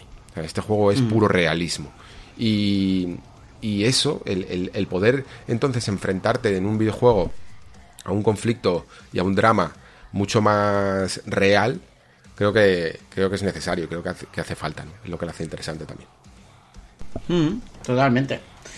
Joder, pues, pues están, estaba en el PAS, ¿puede ser? Sí, me parece que sí. Bien, eso siempre es bien. Bendito PAS para estas cosas, ¿eh? o sea... sin duda, es que es, un juego muy, muy de PAS, ¿eh? muy de, de que lo mismo si no, no lo, no lo pillarías o, se quedaría como en, la eterna compra que hasta que no, que incluso mm. aunque luego lo veas en una oferta, lo mismo ni lo pillas, pero así lo te puede dar ganas de, de probarlo. Sí, el le, voy, le, voy, a dar un tiento, gracias Paz, ¿sabes? Es un poco, sí, sí, sí, un poco eso. Vale, pues el siguiente que tienes tú, mm, por un lado me interesa, te tengo, que, te tengo que confesar que, a ver, a mí el estudio que hay detrás me gusta mucho, pero por alguna razón, no sé por qué, e, es prejuicio, pero la perspectiva de este juego, la, la dinámica, no termino de ver el atractivo, así que venga, eh, convénceme. Voy a por ti, voy a por ti, porque después de Signalis es el siguiente que te quería vender. Así que a mí Roller Drum me flipó. O sea, me encantó. Yo iba como tú, ¿eh? O sea, a mí los Oli Oli me gustan mucho. Ah, mm, ya sabéis, estudio Rolls, es Roll 7 y se sacó de la manga este Roller Drum que al final lo que hace es meterte dentro de una ambientación de película de ciencia ficción de los 80, es decir, ese Rollerball, ¿no? O ese The Running Man, protagonizada por Arnold Schwarzenegger. esas películas de ciencia ficción que son una crítica a una sociedad que se hacía en los 80, pero que está sorprendente y extrañamente y tristemente vigente hoy en día, también te digo. Te mete un arcade de disparos que simplemente es alucinante, ¿vale? A efectos prácticos, Roller Drome es. Tú imagínate mezclar eh, esa dinámica de oli oli del patinaje con las mecánicas de patinaje de Tony Hawk y los disparos de Vanquish. Lo metes en una coctelera, le das y tienes un juego de pegar tiros mientras patinas que te mueres, ¿vale? Es un juego en el cual disparar es súper importante, pero más importante aún es el movimiento y el no pararse nunca, es decir, no parar nunca de moverte, ¿no? Porque utilizas esa, inercia de los patines para deslizarte por unas arenas barra pistas de combate que a medida que van vas pasando niveles son cada vez más complejas y en el cual tú lo que tienes que hacer es básicamente dominar el set de movimientos de tu personaje y el arsenal que tienes, que no es muy limitado, pero sí que está muy bien pensado, para, primero, salir con vida de ahí y segundo, hacer muchos puntos, ¿vale? A base de cumplir desafíos que se te ofrecen en cada nivel, ¿vale? Entonces, tú lo que tienes que hacer primero es dominar cómo te mueves con los patines, con los skates, que no es tan fácil como parece en un principio, porque tienes esa inercia, puedes disparar yendo hacia atrás, hacia adelante, mientras saltas, etcétera. Hacer los trucos, porque la, hacer los trucos, es decir, hacer, y no me sé nombres de trucos de skating, ¿qué vale? O sea, no me sé ninguno.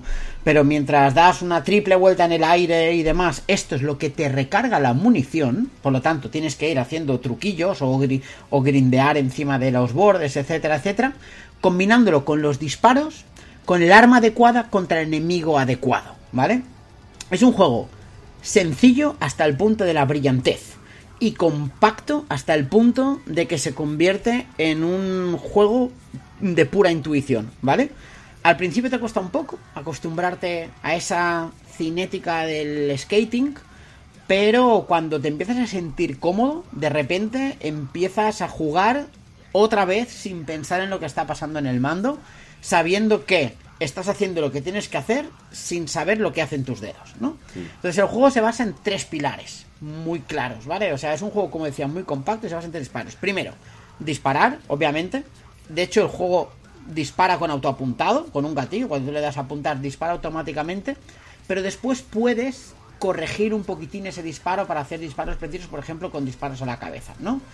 Y al principio tienes pocas armas, ¿vale? Tienes una, empiezas con un par de pistolas, pero después empiezas a ganar una escopeta, después ganas un lanzagranadas y después ganas un disparo láser, por decirlo de alguna forma, que cada una no solo gasta una cantidad de munición que es común, pero una cantidad diferente, sino que encima cada una tiene como un trick especial, ¿no? Por ejemplo, las pistolas son muy ágiles y te permiten vaciar un cargador acribillando a un enemigo. La escopeta tienes, eh, o sea, hace mucho daño, pero muy de cerca. Pero además tiene una especie de, de disparo activo, o sea, te, te, pone un, hay una especie de momento en el cual si le das disparado en ese momento hace el doble de daño. El rifle de energía uh, lo puedes, te permite hacer un disparo cargado, o sea, cada uno tiene lo suyo, ¿no? por decirlo de alguna forma, y, se trata de ir combinando eso. Y además tienes un tiempo bala que puedes activar uh, cuando tú quieres y además haciendo un también cuando haces esquivas perfectas, porque puedes esquivar aquí, que lo guay es que no utilizas solo para apuntar, sino es como tu momento de coger aire y replantear tu estrategia de, de combate, ¿no? Constantemente en la arena. ¿Por qué digo replantear la estrategia de combate? Porque esto va de moverse, te mueves exactamente igual que te mueves en Tony Hawk Pro Skater. Es que hasta los botones son los mismos, o sea, está clavado tal cual, ¿vale?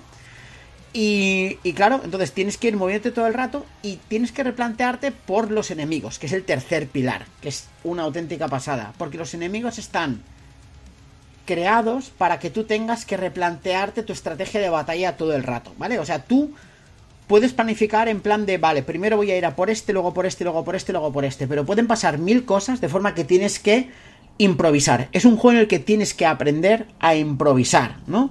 Enemigos que te disparan desde lejos y entonces tienes que parar tu ataque contra un enemigo para hacer una esquiva y recargar munición.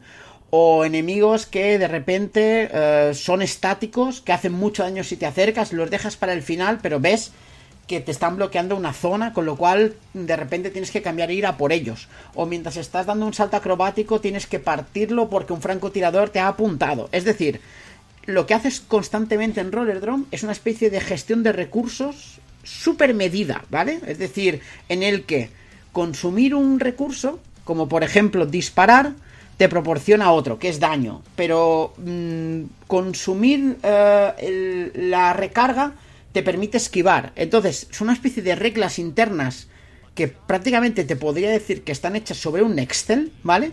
Que cuando tú las entiendes, puedes empezar a hacer mates mentales. Entonces, claro, vas pensando, vale, me voy a acercar a este enemigo, le voy a meter dos disparos de escopeta, me quedaré con una de munición, entonces voy a saltar por aquí, voy a grindear, entonces con esto voy a recargar tres municiones, voy a cambiar la... ¿Sabes? Es decir, y esto lo haces automáticamente con lo cual el juego se vuelve una especie de baile, de danza, que es una auténtica virguería a nivel jugable. ¿eh? O sea, es, es una auténtica pasada eh, lo mucho que tu, tu juego, tu cabeza llega a entrar. Porque tu cuerpo reacciona solo, pero tu mente, al contrario, no se pone en blanco, sino que hace cálculos constantes. Cálculos, cálculos, cálculos. Entonces, cuando te obligan a replantear la estrategia, lo que tienes que hacer es replantear tus cálculos. Mientras tus manos van gestionando el flow, los disparos y las esquivas, ¿sabes? Es muy guay en ese sentido. Y después tienes la parte de historia, que la parte de historia es interesante, pero lo suficiente como para ser atractiva, pues se hace entre, las, entre las arenas de combate, con unas secciones en primera persona,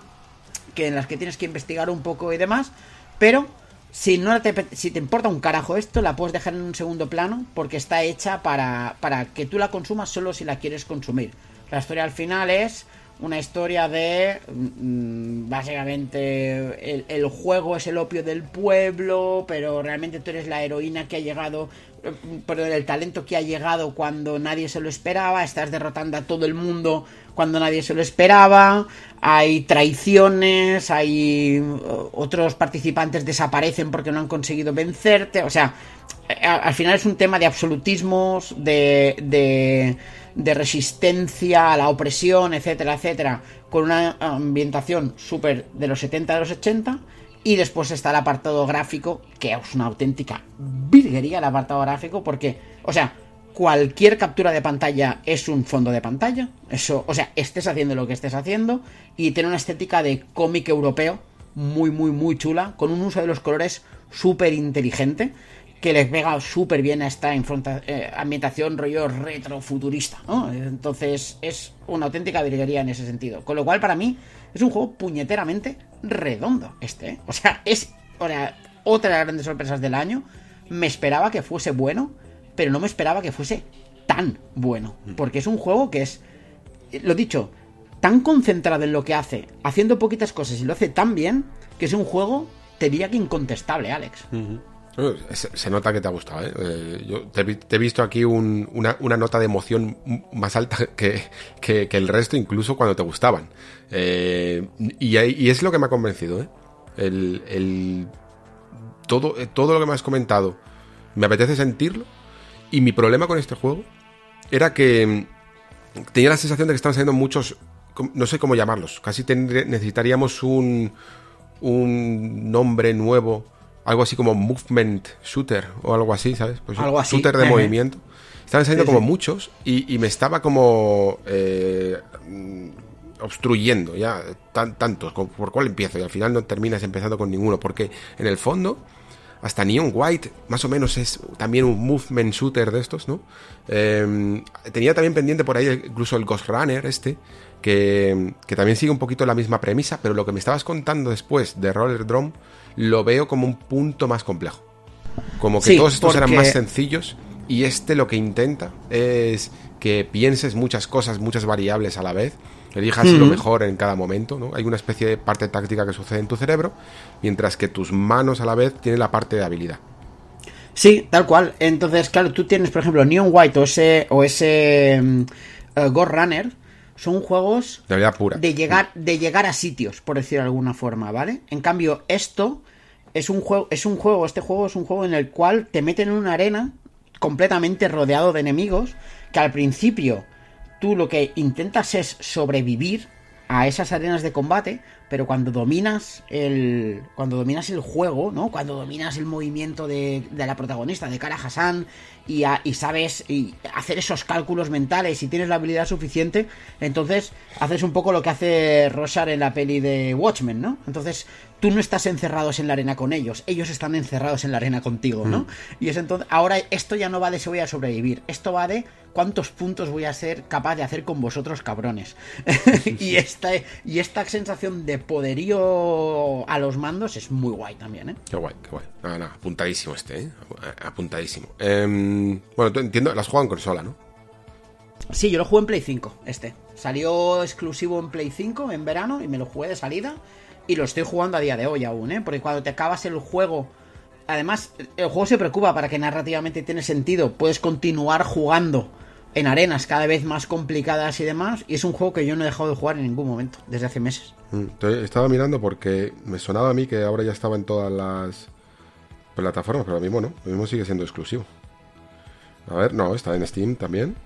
Ya, eh, pues a tope. Pues claro, es que, vale, pues es que no sé si es lo mismo. Es que si hay un poco de parte de apuntar, lo mismo me apetece también en ratón y, mezclar las partidillas con la Steam Deck, ¿sabes? Mm. Ese tipo de cosas.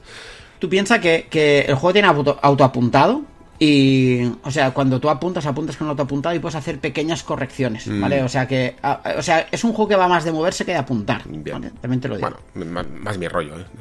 casi a lo Titanfall, que sea más importante siempre moverse que. ¡Yes! Me recordó un huevo a Titanfall, de verdad, ¿eh? Qué guay. El flow que tiene es ese. Perfectísimo. Esto está apuntadísimo. Vale, pues eh, yo voy a terminar eh, para antes de la ronda rápida con em, The Excavation of Hobbs Barrow. Un nombre un poco peculiar porque los ingleses no saben pronunciar latín. Y este juego se, llamaba antes Incantamentum. ¿A que no es tan difícil de pronunciar? Bueno, pues los ingleses no saben. Entonces le, llamaron así, que es mucho más difícil de pronunciar para nosotros. Pero que bueno, también es más literal de, lo que parece que va. Eh, es una aventura gráfica. Y es probablemente entonces el juego más desconocido de toda esta lista. Así que tengo que intentar venderlo bien. Y la cuestión con este juego es que a mí me sorprendió porque Eh, bueno, yo ya conocía al autor, que, tiene un pequeño estudio llamado Clock Dagger Games. Eh, había hecho antes un pequeño juego que se llama Football Game. Tenía un, y tenía un estilo muy guay este juego. Eh, era como, parecía como un juego de, de un chico que juega al fútbol americano y tal, pero luego te vas dando cuenta de que tiene un rollo como muy linchiano, muy, muy curioso, tiene, tiene estilazo. Eso es lo que se puede decir. Y eso es algo que en las aventuras gráficas no suele prodigarse. Que parecen muy sota caballo rey, ¿no? Todas como muy teatrales, muy o bien humorísticas o incluso que sean serias, todas tienen un poco el mismo rollo más pausado y tal. Y, este tipo de, de mm, dirección casi que le da este autor lo hace muy interesante, tanto a nivel sonoro, la, música y los efectos son geniales. Eh, y luego además ha contado después con la distribución de Watch que son los de, estos ya sí que son más conocidos, ¿eh?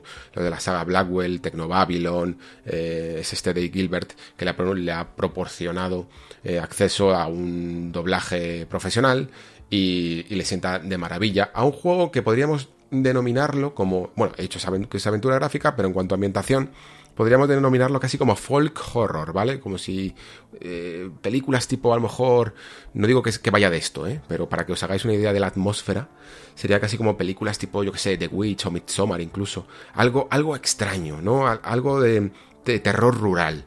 Y y que en este caso tiene que ver con esa especie de túmulos que se encuentran en, las, en los páramos ingleses, eh, en una ambientación de finales del siglo XIX o algo por el estilo, en el que manejamos a una mujer que siguiendo un poquito el legado de su padre, pues se dedica a desenterrar esta especie de, de túmulos, ¿no? Y cuando llega a este pueblo, pues os lo podéis imaginar, pueblo muy, muy, muy pequeño, muy rural, con, con personas muy hurañas, eh, que no te lo ponen nada fácil, que no parece que quieran ni siquiera que estés allí, y que sin embargo también tiene una especie de encanto, y, con personajes muy humanos, no todos son como en plan, como si fueras a Innsmouth en, una novela de Lovecraft, ¿no?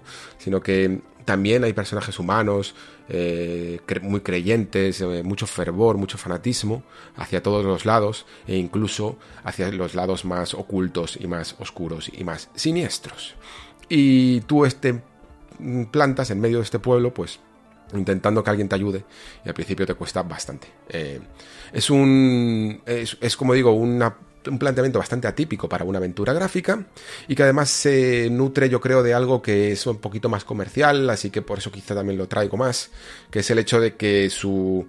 digamos que entre los dos pilares de la aventura gráfica, que sería la narrativa y, la, y los puzzles, se inclina más hacia la narrativa. O sea, juego más de hablar, más de explorar, más de descubrir y de vez en cuando algún pequeño puzzle que yo creo que no va a suponer, sobre todo hasta la parte final, mucho desafío, sobre todo para nuevos jugadores. Y, y, esta ambientación y este rollazo que tiene el juego, el de, casi como digo a veces hasta linchiano, una música que de repente no le pegaría nada a una ambientación folk horror porque de repente te metes sintetizadores casi como de los 80 y cosas así, como la canción esta que sale en carretera perdida al principio, cosas, que dices tú, wow, qué, mezcla, eh, que le da una personalidad muy, muy única y muy onírica. Em, a mí me ha convencido mucho, es pixel art, es con un estilo muy, muy tradicional, como si fuera en plan videojuego de los 90, pero tiene también su punto accesibilidad, que aunque, bueno, los puristas de la gráfica a veces eh, nos quejamos un poquito de este tipo de ayudas, pero que creo que pueden llegar a animar jugadores menos tradicionales en el género. Para mí ha sido una de las sorpresas dentro de un año que además ha sido brutal a nivel de, aventuras gráficas. Han salido un porrón y, algunas muy muy buenas y no hace falta ni siquiera mencionar al regreso de Monkey Island. ¿eh? Hay otras también muy desconocidas pero que han salido muy muy bien. Pero esta sobre todo destaca por eso. Ambientación, historia y, meterte. De verdad que, es eh, sorprendente que incluso con un apartado gráfico así eh, te puedas estar tan metido como si estuvieras en Resident Evil 4 Remake, ¿vale? En, eh, en, el pueblo. Así de, así de fuerte y así de poderoso es algunas veces. Así que nada, eh, si alguien se quiere lanzar, tiene más tolerancia hacia el género, que yo entiendo que no que es muy, muy, muy de nicho, muy cosa mía, pero yo sé que a ti, Pere, te gusta. esta sería mi recomendación para ti. Compra. y además barato, ¿eh? Porque suele estar en oferta hasta 9,99 y si no está 12 Está de oferta ahora mismo, de hecho. En la tengo abierta la aplicación de Steam. Increíble. En la Steam Deck se juega increíble porque todos estos juegos de pixel gordo em, con la pulgada de la Steam Deck los mejora y perfectísimo. Sí, sí, sí, sí, sí. No, esto me lo voy a pillar yo, pero de hecho me lo estoy comprando en directo ahora mismo. 10,61 me está costando. Vale. Qué bien, qué bien, qué bien. Hecho. Fantástico, fantástico, fantástico. Muchas ganas. Bueno, pues yo he concluido con mi lista larga. Luego haremos una ronda rápida de todo lo que se nos ha quedado, pero a ti te queda uno y que además es droga pura, en la que yo, eh, aléjate de mí, demonio. Es lo único que no, puedo decir no, de este no, no quería hacer esto. Yo no quería hacer esto, o sea, lo siento ya, pido disculpas por adelantado, porque yo sé que no está bien ir a vender caramelos con droga en la puerta del colegio, ¿sabes? Pero tengo que hablaros de Vampire Survivors. ¿Y qué es Vampire Survivors? Es un juego que es eh, adictivo, no lo que hay después, ¿vale? Es un juego súper sencillo, de hecho es un juego que está pensado para, para dispositivo móvil, es un juego en el cual tú lo único que haces es mover, es un one stick shooter, por decirlo de alguna forma, en el que tú no disparas, sino que disparas solo y el, tu tipo de disparo depende de los ah, de lo que tengas tú en ese momento, de tus armas que tengas en ese momento. El tema es que es un juego en el que tú lo único que tienes que hacer es ir sobre, sobreviviendo y en los mapas eh, hay como zonas donde tú puedes encontrar secretitos. Entonces tienes que ir moviéndote por el mapa y demás. Mientras matas enemigos que te dejan joyas que te hacen subir de nivel. Y entonces cuando subes de nivel coges más poderes que te dan más ataques, que te permiten matar más enemigos, que te dejan joyas, que te permiten subir de nivel, que te permiten tener más variados y más poderosos ataques, para matar más enemigos. No sé si veis un poco cuál es la progresión. En este bucle, sí, en este bucle. Sí, sí, Es un bucle infinito donde acabas siendo una bestia de destrucción ultra poderosa con un montón de ataques. O sea, hay un momento en el que o sea, si vosotros buscáis un video de Vampire Survivors, habrá vídeos que dices, ¿qué me estás contando? no a mí me parece como si fuera un diablo mega concentrado en una sola cosita, un diablillo. y, y, claro, eh, si coges esa mecánica tan, tan atractiva de ir cada vez mejorando más, más, más en la misma dinámica, pues es que tienes eso, droga. Droga, porque además este juego es conductismo operante puro y duro, ¿eh? O sea, es refuerzo, refuerzo, refuerzo, refuerzo, refuerzo, ¿vale? Es decir, o sea, toca todos los resortes para mantenerte enganchado, no te das cuenta y te han pasado literalmente tres horas. Porque claro, cada partida, si dura poco, dura 5 minutos, y si dura mucho, dura media hora máximo, porque a la media hora sale la muerte y mueres, y se acaba la historia, porque no te la puedes matar, al menos yo no he podido de momento, y tú tienes que ir subiendo de nivel, con lo cual, ¿qué vas haciendo tú mientras juegas? Aparte de moverte para, para derrotar enemigos, manteniéndolos a distancia, o para ponerse al alcance de tus muy y variados diferentes formas de ataque, eh, pues lo que vas haciendo es decidir en qué subes cuando subes de habilidad, cuando subes de, nivel, ¿no? Yo no sé, pues, pues me subo las dagas y disparo tres a la vez. O me subo el ajo y, que te hace un área de daño a tu alrededor, entonces el área se expande o hace más daño, ¿no? O sea, cada, cada arma tiene 10 niveles de desarrollo. Pero además tiene un punto roguelite porque tú vas consiguiendo dinero y cuando acabas eh, la partida, pues entras en una tienda y te permite comprar eh, mejoras permanentes que puedes resetear en cualquier momento y re repartirlas cuando quieras también, sin coste alguno. Y además te permite comprar personajes nuevos que tienen ataques diferentes con habilidades diferentes. Y con esta puñetera mezcla y un punto, habían sido muy inteligentes, de, nostalgia en el sentido de que el primer personaje es Simon Belmont, pero con otro nombre, ¿sabes?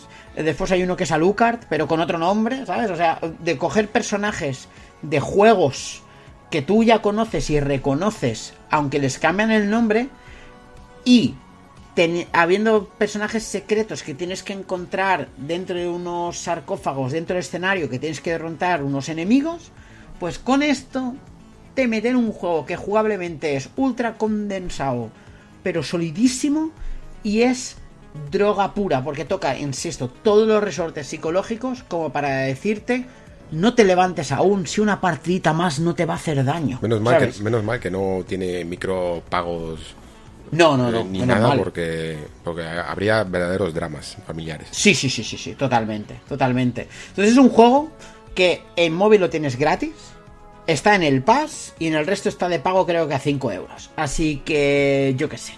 Si sois gente temeraria y, sin, y con ganas de perder vuestra vida en general, pues, pues probad de darle. Yo lo probé, este juego, porque dije yo quiero saber eh, ¿De el, fenómeno... Es- es- es- claro. por eso yo no soy temerario, yo soy temeroso, ¿sabes? De estos Claro. juegos. Y, y prefiero no, ni siquiera probarlo porque, porque no. Porque- Claro, y, y la primera partida, de hecho, dices, pues esto tampoco tiene tanto. Ah, voy a probar otra. Voy a probar- y digo, ah, Ya, no está ya. mal, voy a probar me otra. conozco Y al final, pff, es fatal. O sea, es fatal esto. Nada, nada, O sea, tengo es- vedados eh, este y Marvel Snap. De no acercarme. Marvel Snap me da más miedo todavía, ¿eh? Porque son partidas sí, sí. cortísimas, tipo también del creador de Hearthstone, que, que fue una droga mía y que me costó mucho salir de ella. Y, y- y eso, que no, que no, tío, que no. Yo, me los, yo Marvel Snap también me lo he vedado, ¿eh? Así que... Y demás. Y este, o sea, el momento en que paré de jugar fue un día que dije, se acabó, me lo desinstalo, ¿sabes? O sea, lo desinstalo de la Xbox. No, no voy a jugar más a esto. Total. No, no, porque, porque de verdad, ¿eh? O sea, de verdad es en plan de una partidita más y es el típico juego que dices, ah, tengo un rato antes de hacer no sé qué, voy a jugar una partida y llegas tarde a ese Ya. no sé qué, ¿sabes? Ay, Dios mío, qué malas son las drogas. Eh, vale. Mm, es, que- es que no te voy ni a preguntar, ¿sabes? Porque, ¿para qué? ¿Para qué hacerme daño? Pasamos a la La ronda- respuesta es, es peligroso, Es sí. peligroso, peligrosísimo. Eh, pasamos a las rondas rápidas. Eh, yo tengo cuatro jueguitos. A ver cómo los resumo rápido el primero. Em, Mountain Blade 2.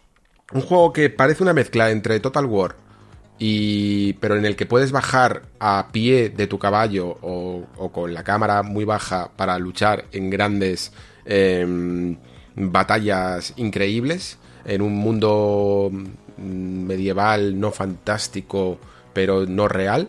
Eh, pero luego también es un sandbox de estrategia en el que puedes no hacer nada de esto. Y puedes simplemente dedicarte a comercial o pasar el rato o, hacer, o montar tus negocios o hacer lo que quieras porque es un sandbox puro. O sea, de, que el juego va mm, generando las situaciones en el que puedes incluso, pues yo que sé, casar a tus hijos para tus beneficios o en el que puedes terminar conquistando el imperio o lo puedes terminar destruyendo o hacer lo que te dé la real gana. Es una especie de simulador de vida medieval en el que no te ponen ninguna frontera. Sí que es verdad que como tiene mecánicas de combate, eh, tiende un poquito hacia el belicismo, pero podrías forzarlo a que sea lo mínimo imprescindible e incluso mandar a tus tropas y que se ocupen ellos de las misiones cuando seas muy poderoso económicamente y no ocuparte tú de nada de esto.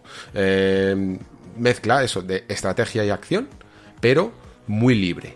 Aunque tiene una pequeña historieta, que es lo que te diría el juego, en plan, si haces este tour, eh, verás las mecánicas más principales y más complejas, pero puedes seguir desde el tutorial el camino que tú quieras. Y teniendo en cuenta que ha salido en consola, no hay nada en consola que se le parezca. Es un juego muy de PC, Qué guapo. y, pero es que sin embargo se funciona bastante bien con un mando en las manos.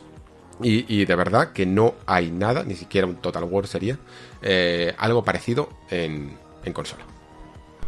Hostia, qué cosa más guapa. Hostia, este me lo apunto, ¿eh? Me, Míralo, me sí, sí, súper interesa. Claro, como no puedo ahora eh, Sí, sí, sí, sí. explayarme más, eh, tampoco te puedo dar detalles, pero míratelo bien, mírate Vale. incluso vídeos de gente que sea muy comida y vas a flipar de la pro, o sea, la profundidad es que no tiene, no tiene fin, no tiene fin. Va- Vale, vale, vale, vale. Alex, yo te voy a hacer un poco de trampas aquí. Venga. Porque estoy viendo mi ronda rápida que te tenía apuntada y me parece especialmente poco interesante. También te lo digo. Entonces, hay otros juegos que no me he terminado, así que no te los habías puesto aquí. Y te voy a hablar de esos. Vale. ¿Vale? A ver qué te parece. Y te voy a empezar hablando de Card Shark. No sé si. Ol, tengo mucho interés, la verdad. Vale, pues Card Shark es un simulador de hacer trampas con cartas, ¿vale? Que no me lo he terminado porque es un juego que a mí me viene grande, mentalmente hablando, ¿vale? Porque es un juego en el cual eh, el juego, o sea, la estética es preciosa, es una pasada, la historia está muy bien, es una historia que pasa, no recuerdo en qué siglo, si el 16 o algo así, tal, es una, es una historia muy chula de, de un chico que es mudo que tiene que ayudar a, primero a, a un personaje que es un personaje histórico real a, a hacer trampas a las cartas, pero es que el juego te enseña cómo hacer trampas de verdad a las cartas y te enseña y se hace a base de tocar pantalla táctil. Yo lo jugué en Nintendo Switch, ¿vale?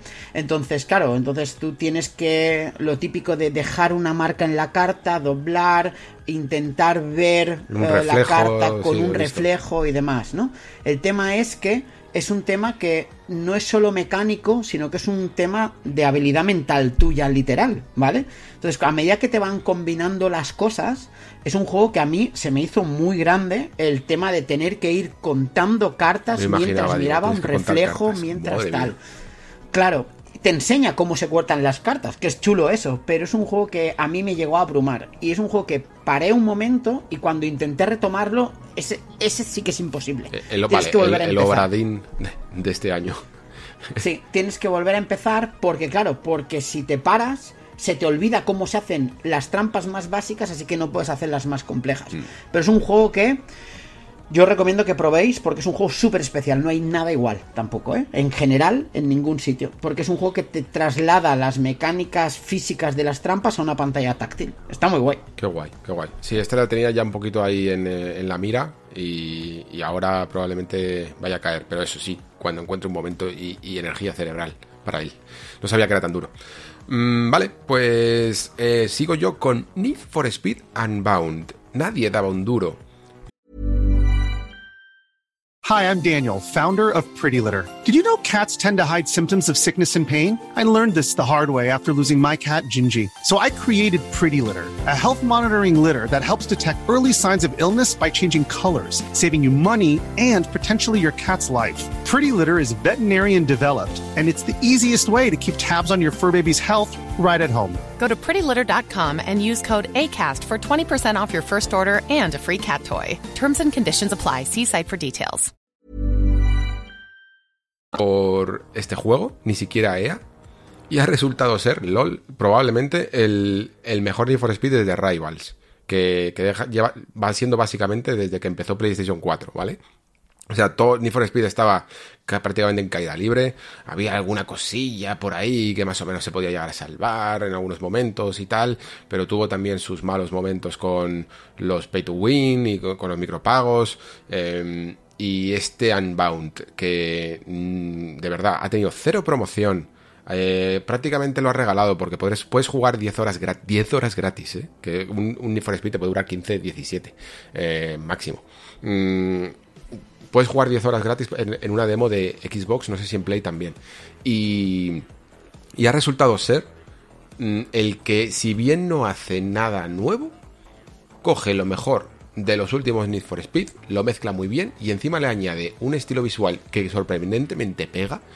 Lo que hace es mezclar eh, escenarios realistas con eh, personajes cel shading.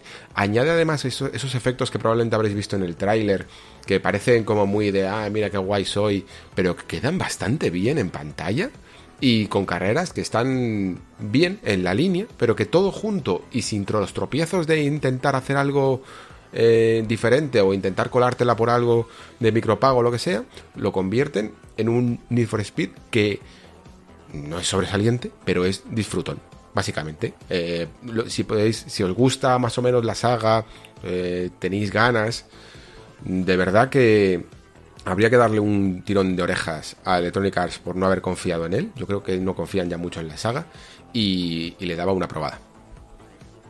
Oh, qué guay. ¿Y tiene modo historia cinemático? Tiene modo historia no cinemático FMV, pero sí, pero sí en plan de personajes a los que les pasan cosas, básicamente. Vale, vale. Ok, guay, guay, guay, guay, guay. Perfecto. Pues pinta guay, ¿eh? Porque eh, eh, es curioso la, la nula promoción que ha tenido este juego, ¿eh? O sea, es han pasado ¿eh? Caso como estudio, el culo de este juego, increíble. Mm. No se entiende.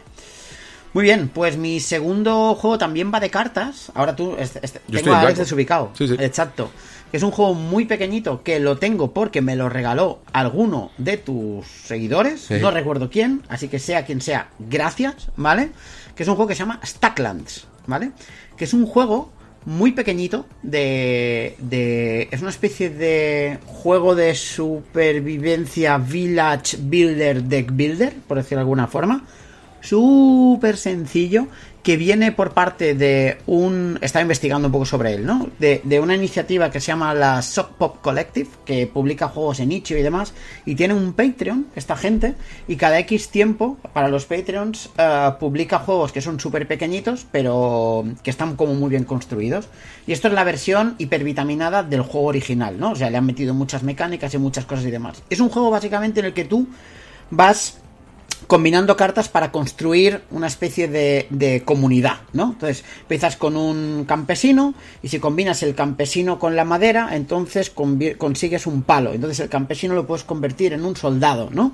Pero si con consigues al campesino con una mata de vallas, entonces recolectas vallas. Esto va como por fases lunares, cada fase lunar tienes que alimentar a todos tus campesinos, con lo cual hay un tema de gestión de recursos y tienes que ir combinando cartas para, para crear cosas, en pocas palabras. Mientras que de tanto en cuanto el juego te va soltando cartas de eventos. Por ejemplo, una carta de se abre un portal y aparecen enemigos. Pues ya puedes tener soldados. Uh, mientras tú te dedicas a crear una comunidad con casas, con todo lo que necesitas, ¿vale? Con jardines, con, con una mina. Para la mina viene a ser una fuente de piedra constante, pero claro, tienes que tener a, un villager uh, constantemente sacando piedra de la mina, que tiene un cooldown, ¿no? Entonces el tema es que es un tema de combinación, pero mola mucho porque tú puedes ir jugando con estas combinaciones. Hay combinaciones que el juego te las da como ideas, pero por ejemplo, si tú combinas Uh, un, por ejemplo, yo que sé, un trozo de palo con una yesca, entonces consigues una hoguera. Y entonces puedes empezar a combinar la comida con la hoguera para cocinarla, con lo cual alimenta más, ¿me entiendes? Entonces, tiene un punto de juguete, de, es un juego muy pequeñito, muy sencillito, pero tiene un punto de juguete muy guay y además juega mucho con una cosa que me gusta mucho, que es con el espacio en el tablero, porque el tablero no está por casillas, sino que... No, no, yo estoy viendo aquí en las imágenes un caos de cartas, eh, eh, flipar. Claro, eh, claro, pero el tema es que tienes que tener espacio para hacer las cosas, porque si no, no te permite, con lo cual tienes que llevar cierto orden. Entonces es un medio de orden, medio de gestión, medio de creación, medio de creatividad, medio de jugar, que es un juego que es súper guay de jugar, y yo te lo digo, ¿eh? En, en Steam Deck, Eso te iba a decir, esto lo estás jugando en la deck, ¿no? Eh, efectivamente. Y es maravillosete. Es mi juego de desconexión. Porque es un juego que, a pesar de que pasan muchas cosas, como todo tiene cooldowns, pues es un juego que no tiene un ritmo especialmente acelerado. Claro. ¿Vale? Sí que el juego te llega a presionar por cosas que te pasan, pero es un juego que se lleva no guay. necesitas rapidez de controles ni nada. ¿no? Eh, exacto. Eh, efectivamente. Y lo manejas con ratón, me imagino, con el trackpad. Sí, sí, con el trackpad, con el trackpad. Entonces, claro, tienes dentro de ese escenario, por ejemplo, que tú estás viendo ahora que hay un montón de cartas, claro, si te sale un, un tienes que hacer incluso cosas de pequeña microestrategia, es decir, si te sale un portal donde te van a salir enemigos en la parte derecha, entonces tienes que quitar de allí tus casas y meter los soldados en esa zona para que sea lo primero que se encuentren los enemigos. ¿Me entiendes? Con lo cual la disposición también hay un momento en que empieza a ser importante. Y es un tema de medio gestión, medio estrategia. Está muy chulo y muy sorprendente este juego, ¿eh? de verdad. Muy bien, pues mira, oye, eh, aunque sea ya solo por esto, ha, ha merecido la pena la campaña pro, pro juegos de Steam. Y además algo que si no hubieras tenido una Steam Deck, jamás hubieras no hubiese jugado. jugado nunca. Nunca. Efectivamente, efectivamente. Estoy muy contento con mi Steam Deck. que Objetivo juego cumplido. a la Steam Deck más que a nada ahora mismo. también te lo digo. Muy bien, todo marcha, todo marcha. Vale, pues eh, mi penúltimo juego es Moss Libro 2, Book 2, que es este juego de realidad virtual del ratoncito y que ya en su momento destacó en la primera parte cuando salió primero exclusivo de las PlayStation VR, luego ya salió también en todas partes, creo, en Steam barra mm, Oculus Quest Meta, lo que quieran llamarse ahora, y que ya molaba mucho Y ahora con Book yo creo que todo lo que le podría llegar a faltar un poquito de más refinamiento, más profundidad en los puzzles, la exploración de los escenarios y del combate, es lo que hace aquí. Le añade muchas más mecánicas, le añade incluso algún personaje nuevo y eh, pule más todavía los escenarios para que todos los secretitos, las perspectivas y todo funcione mucho mejor.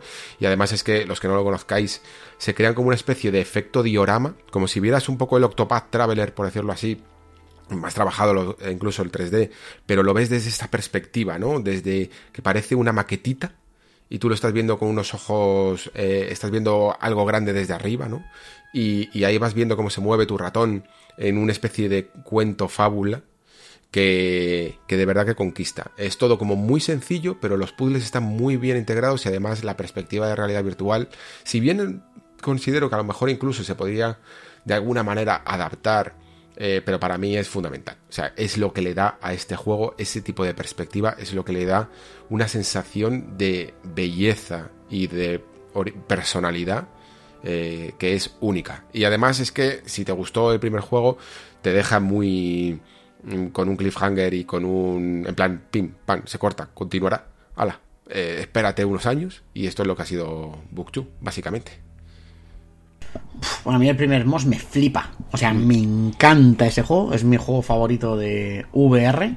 Y... Pues este no te puede no gustar entonces, básicamente. Por eso, por eso, por eso. Y lo que más me fastidia es lo que me dices que me emplazan para un Book 3.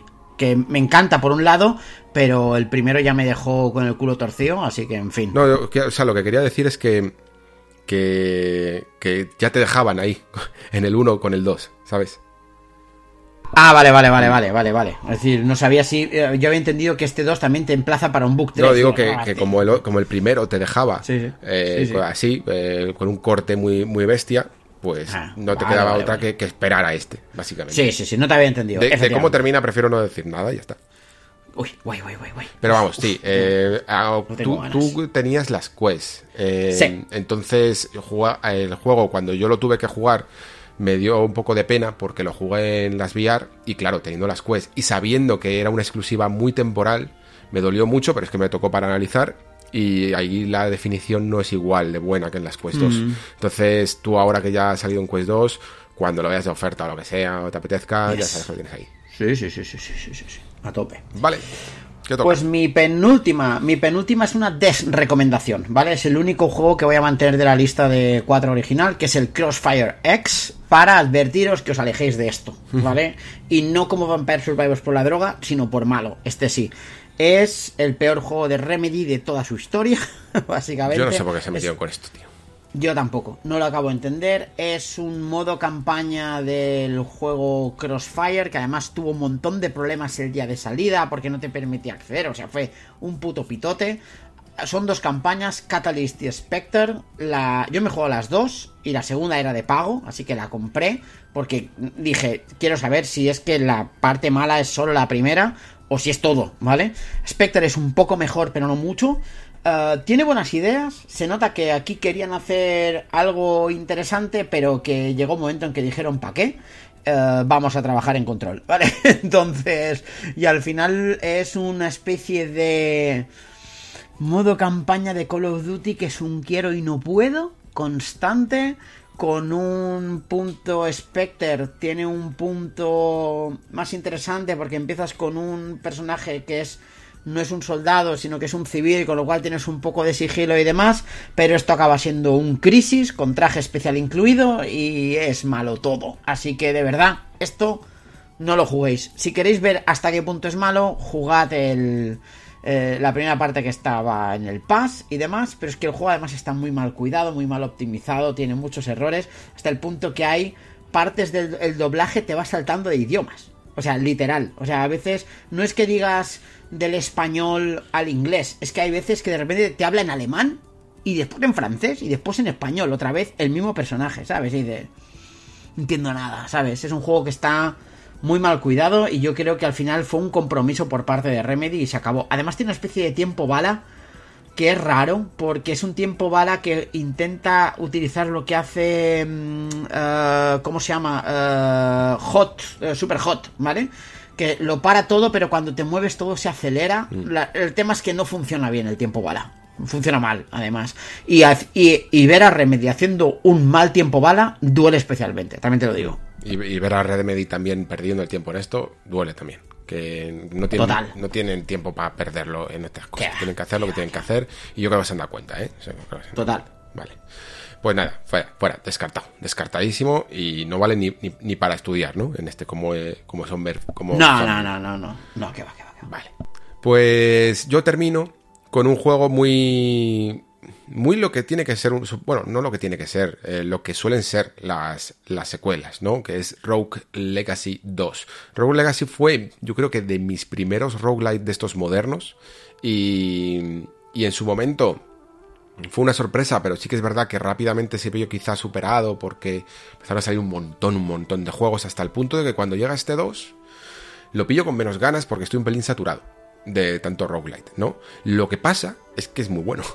O sea, es la fórmula de Rogue Legacy, ya lo recordáis probablemente, es que era mazmorras aleatorias en 2D, en el que te ibas cada vez que morías, tu personaje nuevo heredaba las, como si fuera tu descendencia, heredaba las fortalezas y también las debilidades de, de tu anterior personaje, ¿no? Y tenías que seguir un poquito más, em, pero se refuerza muchísimo en dos puntos. En que tiene más eh, elementos roguelite de mejoras, que puedes planificar mejor la partida, saber exactamente eh, tu run, a qué la vas a dedicar para después cuando vayas a las tiendas del medio, entre, entre comillas, pueblo, em, sepas qué es lo que necesitas para avanzar realmente en la siguiente partida. Eh, y tiene también incluso más elementos propios del Metroidvania, mm, que sencillamente explorar salas eh, laberínticas, pero que, que, notas ese, incluso ese backtracking, esa manera de, explorar mucho más a conciencia y mucho más esos poderes permanentes. Además, visualmente ha mejorado muchísimo, parece un juego muy 2D, pero que en el fondo es 3D, pero tan currado que parece 2D.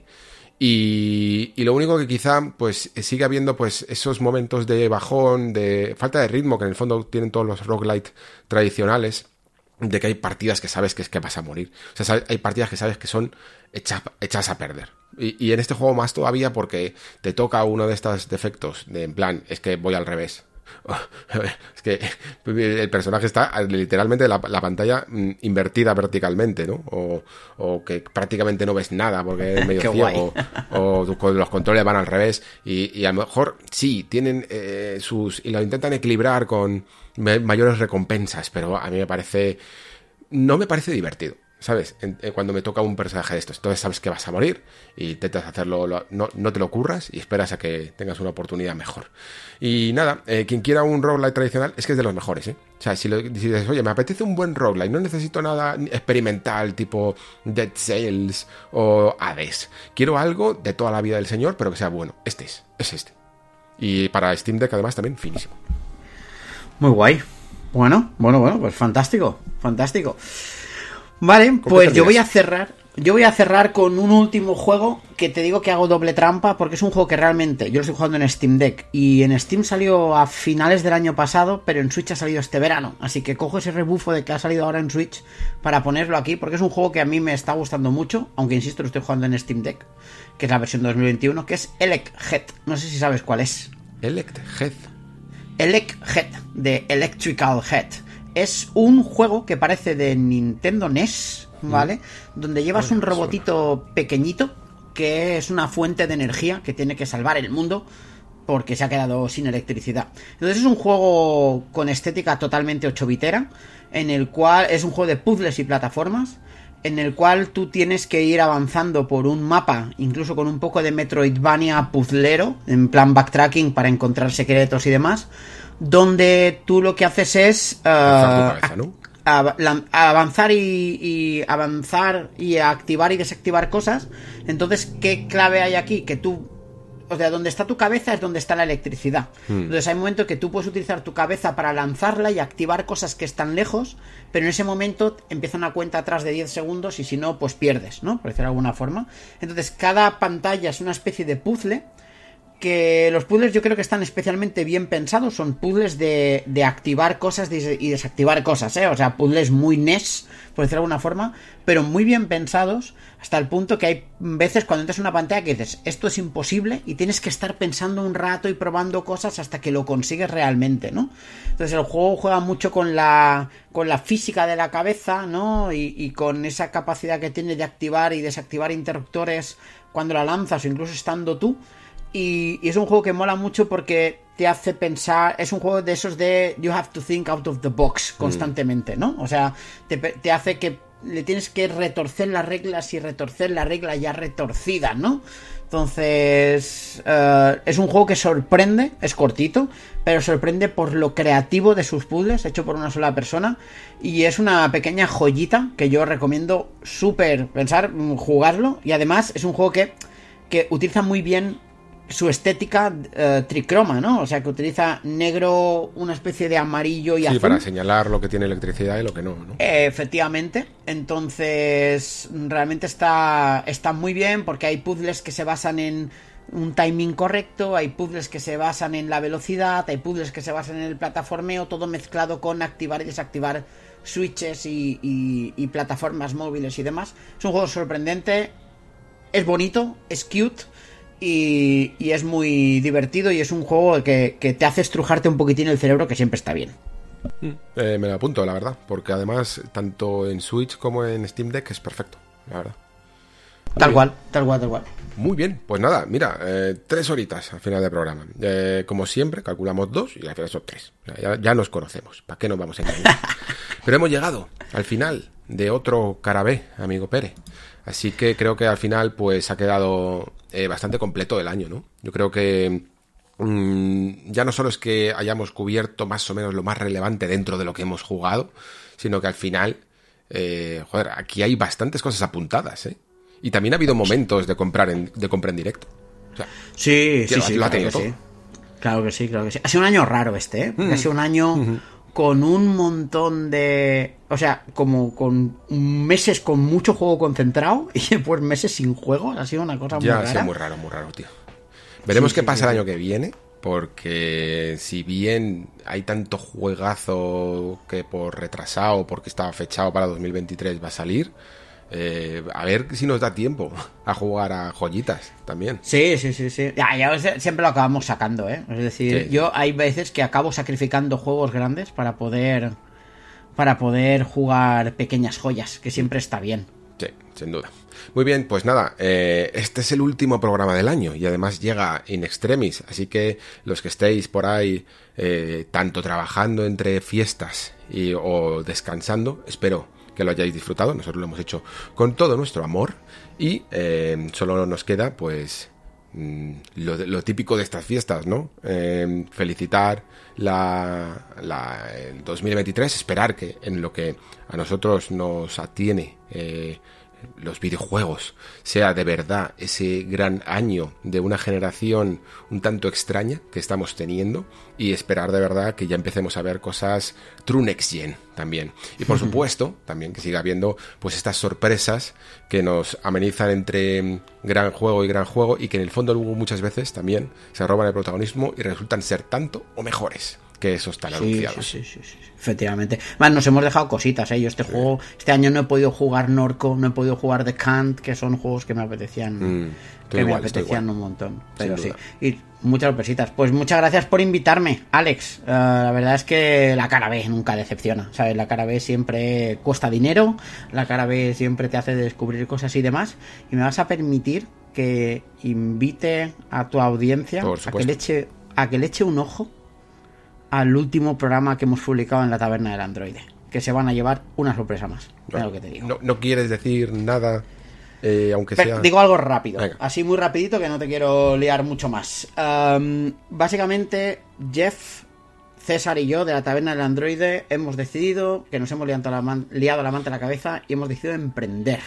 Emprender en un negocio de divulgación sobre videojuegos en el cual vamos a intentar sacar un medio que no me atrevo a llamarlo multimedia porque creo que nos viene grande la palabra, también te lo digo Alex, que es una palabra muy grande esa, donde vamos a hacer divulgación de videojuegos muy centrada en la industria y de forma creo que un poco diferente y un poco especial.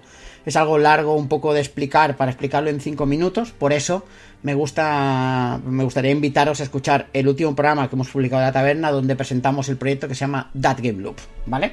Entonces, echadle un ojo a ese programa, cualquier cosa estamos a vuestra disposición, de hecho el Twitter de That Game Loop ya está abierto y demás, y si no, a través del Discord, del, de mi Twitter personal, de Twitter de la taberna, como queráis, me podéis preguntar lo que necesitéis, pero teníamos ganas después de 10 años de hacer algo mm, por placer y amateur, de intentar hacer algo de forma profesional y nos hemos lanzado al ruedo. Así que ahí está, Alex. Muy bien.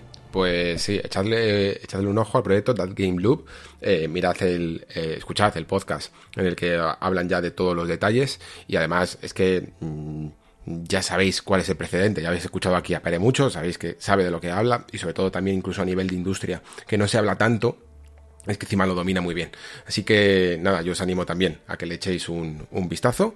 Y ya con esto sí que nos despedimos hasta el año que viene, en el que, bueno, empezaremos un poquito más tarde, ¿vale? Porque hemos terminado más tarde y hay que descansar.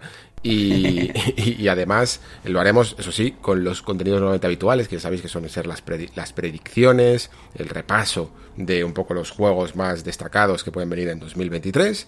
Y poco a poco, pues iremos cogiendo el ritmo, que no tardará mucho, porque ya en enero empieza a haber lanzamientos, ¿vale? Así que pronto, pronto, pronto estaremos aquí eh, al pie del cañón ya hablando y reflexionando de videojuegos, como es. Claro, además, en enero, Alex, Alex, mm. día 1 de enero empieza la cuenta atrás para el siguiente carabé, ¿eh? Yo lo dejo sí, ahí. Sí, sí, sí, sí. eso, eso. Hay, hay, que empezar a anotar ya, ¿eh? Que lo mismo sale algo en enero y hay que apuntarlo. Muy ahí bien, está. muy bien. Vale, chicos, pues nada más. Solo me queda deciros lo de siempre. Eh, muchísimas gracias por estar ahí. Muchísimas gracias por escuchar. Se despide Alejandro Pascual y también Pere. Hasta el próximo programa. Adiós.